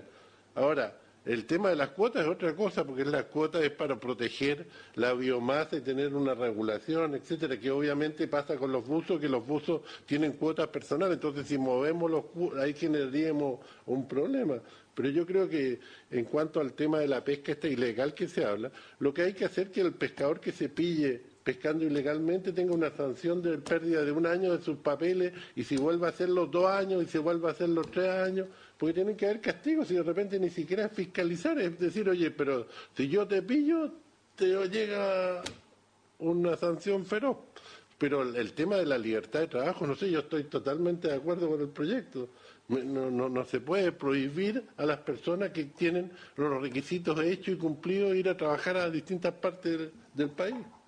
Muy bien, agradecemos las intervenciones. Vamos a seguir entonces el miércoles 9, escuchando a los representantes de eh, que se ha solicitado de Arica Parinacota, también de la región de Coyhaique, de Aysén, perdón, y de Magallanes, y también vamos a invitar a la CONAPACH que, no, se excusó de asistir hoy día. Por haberse cumplido el objeto, se levanta la sesión.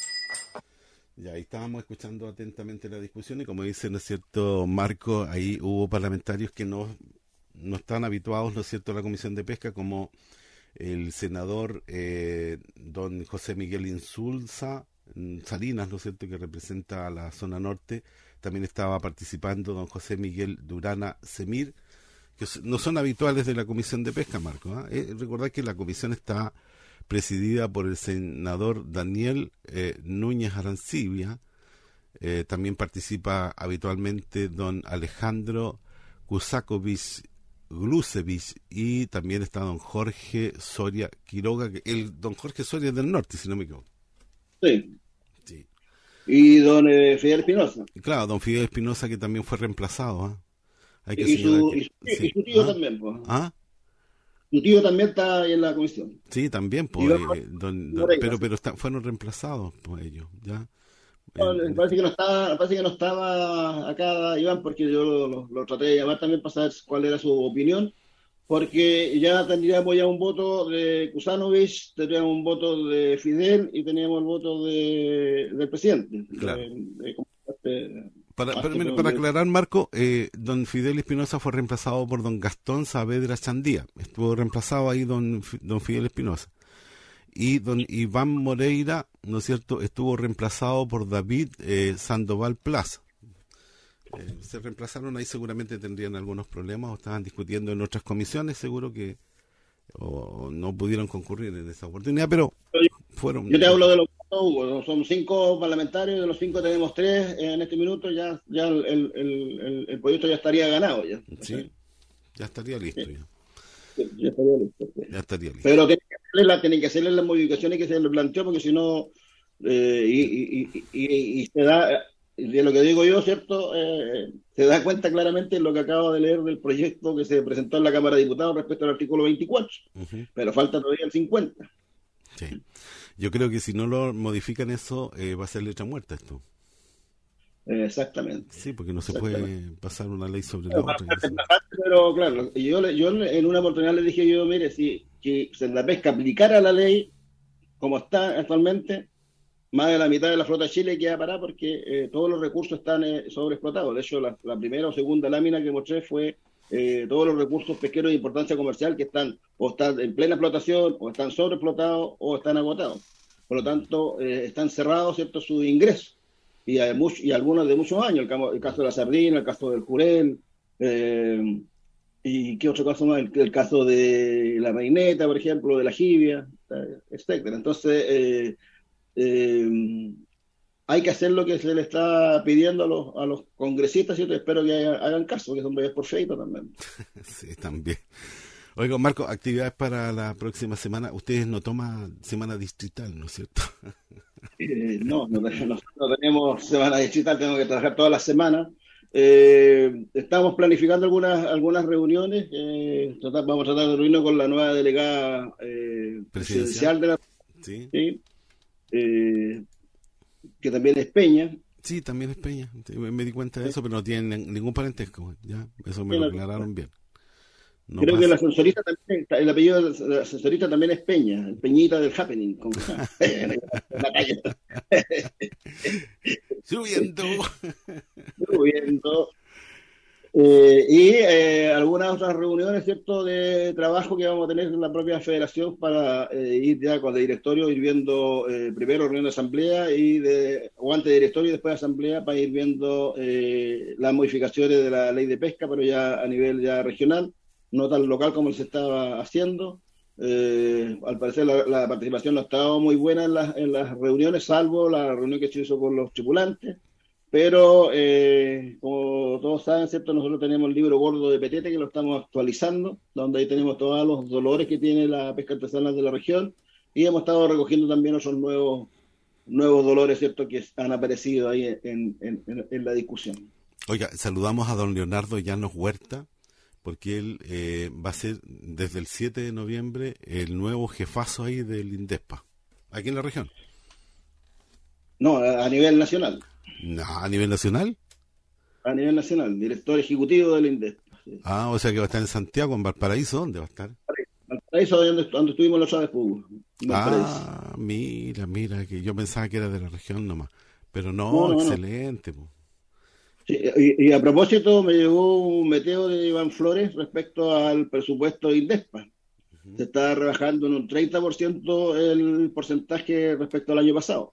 Ya. Así que, claro, pero al, pero al parecer también le escribía a don Gastón eh, eh, Juan von ¿sí?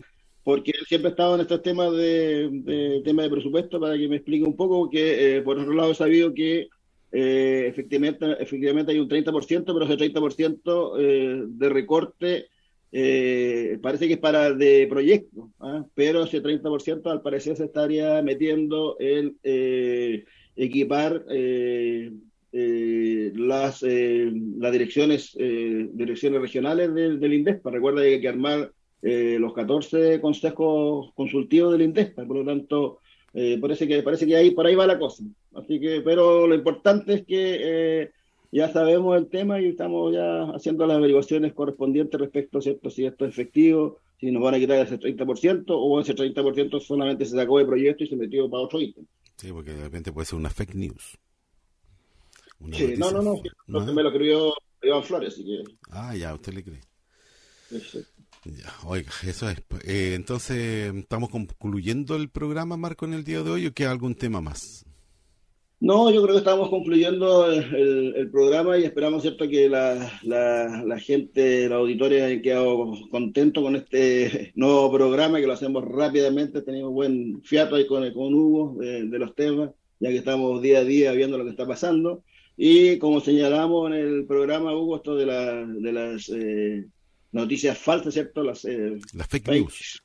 news, fake news, eh, no hay que hacerle mucho caso, o sea, no hay que, no hay que meterse mucho a, Twitter, ¿cierto? Que cada noticia que aparece ahí, y esperamos haber aclarado también esa noticia que aparecía, ¿cierto? Ahí, respecto a que Chile estaba vendiendo casi el mar a la ONU, entonces, qué terrible, digo yo, Dios mío.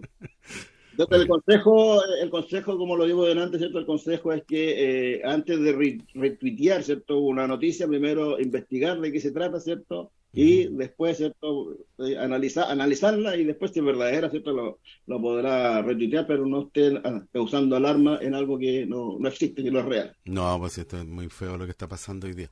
Eh, ahora con el nuevo dueño de Twitter, me imagino que las cosas irán a cambiar, ¿ah? Porque me imagino que los que hacen estas cosas o difunden este tipo de, noticias y no reciben ningún castigo por mentirle a la población, algún día tendrán que dar la cara y, y como dicen, las leyes tendrán que modificarse para que, que cada uno se haga responsable de lo que escribe en Twitter. Porque es terrible cuando miente. Mira, la, fake, eh, o, o más bien dicho, la- la- las redes sociales, ¿cierto? Es como el tema de que los viejos, los dichos antiguos del campo, de allá que mueren los pavos. También. Eh, Eso refleja claramente, ¿cierto?, lo que pasa eh, normalmente en, la, en las redes sociales, ¿cierto? Que se, se inventan una, una historia, ¿cierto? Y todos la retuitean o, la- o las comparten, ¿cierto? Sin averiguar si efectivamente es así o no es. Oiga, don Marcos, volvemos la próxima semana, si Dios permite, eh, ya vamos a estar en noviembre, el día sábado 5 nos vamos a reencontrar, este programa eh, lo vamos a retransmitir el día martes, ya eh, el, el día martes eh, primero de noviembre. ¿Y esto para qué, don Marco? Para que nadie se vista con ropa ajena, don Hugo. ¿Quedó clarito? Para que nadie se vista con ropa ajena, un programa presentado por FIPA Sur, programa dedicado a resaltar las gestiones realizadas por los dirigentes de FIPA Sur en beneficio de sus sindicatos asociados y pescadores de la región de los ríos. Para que nadie se vista con ropa ajena, todos los sábados, aquí, en Radio FM Siempre 94.3.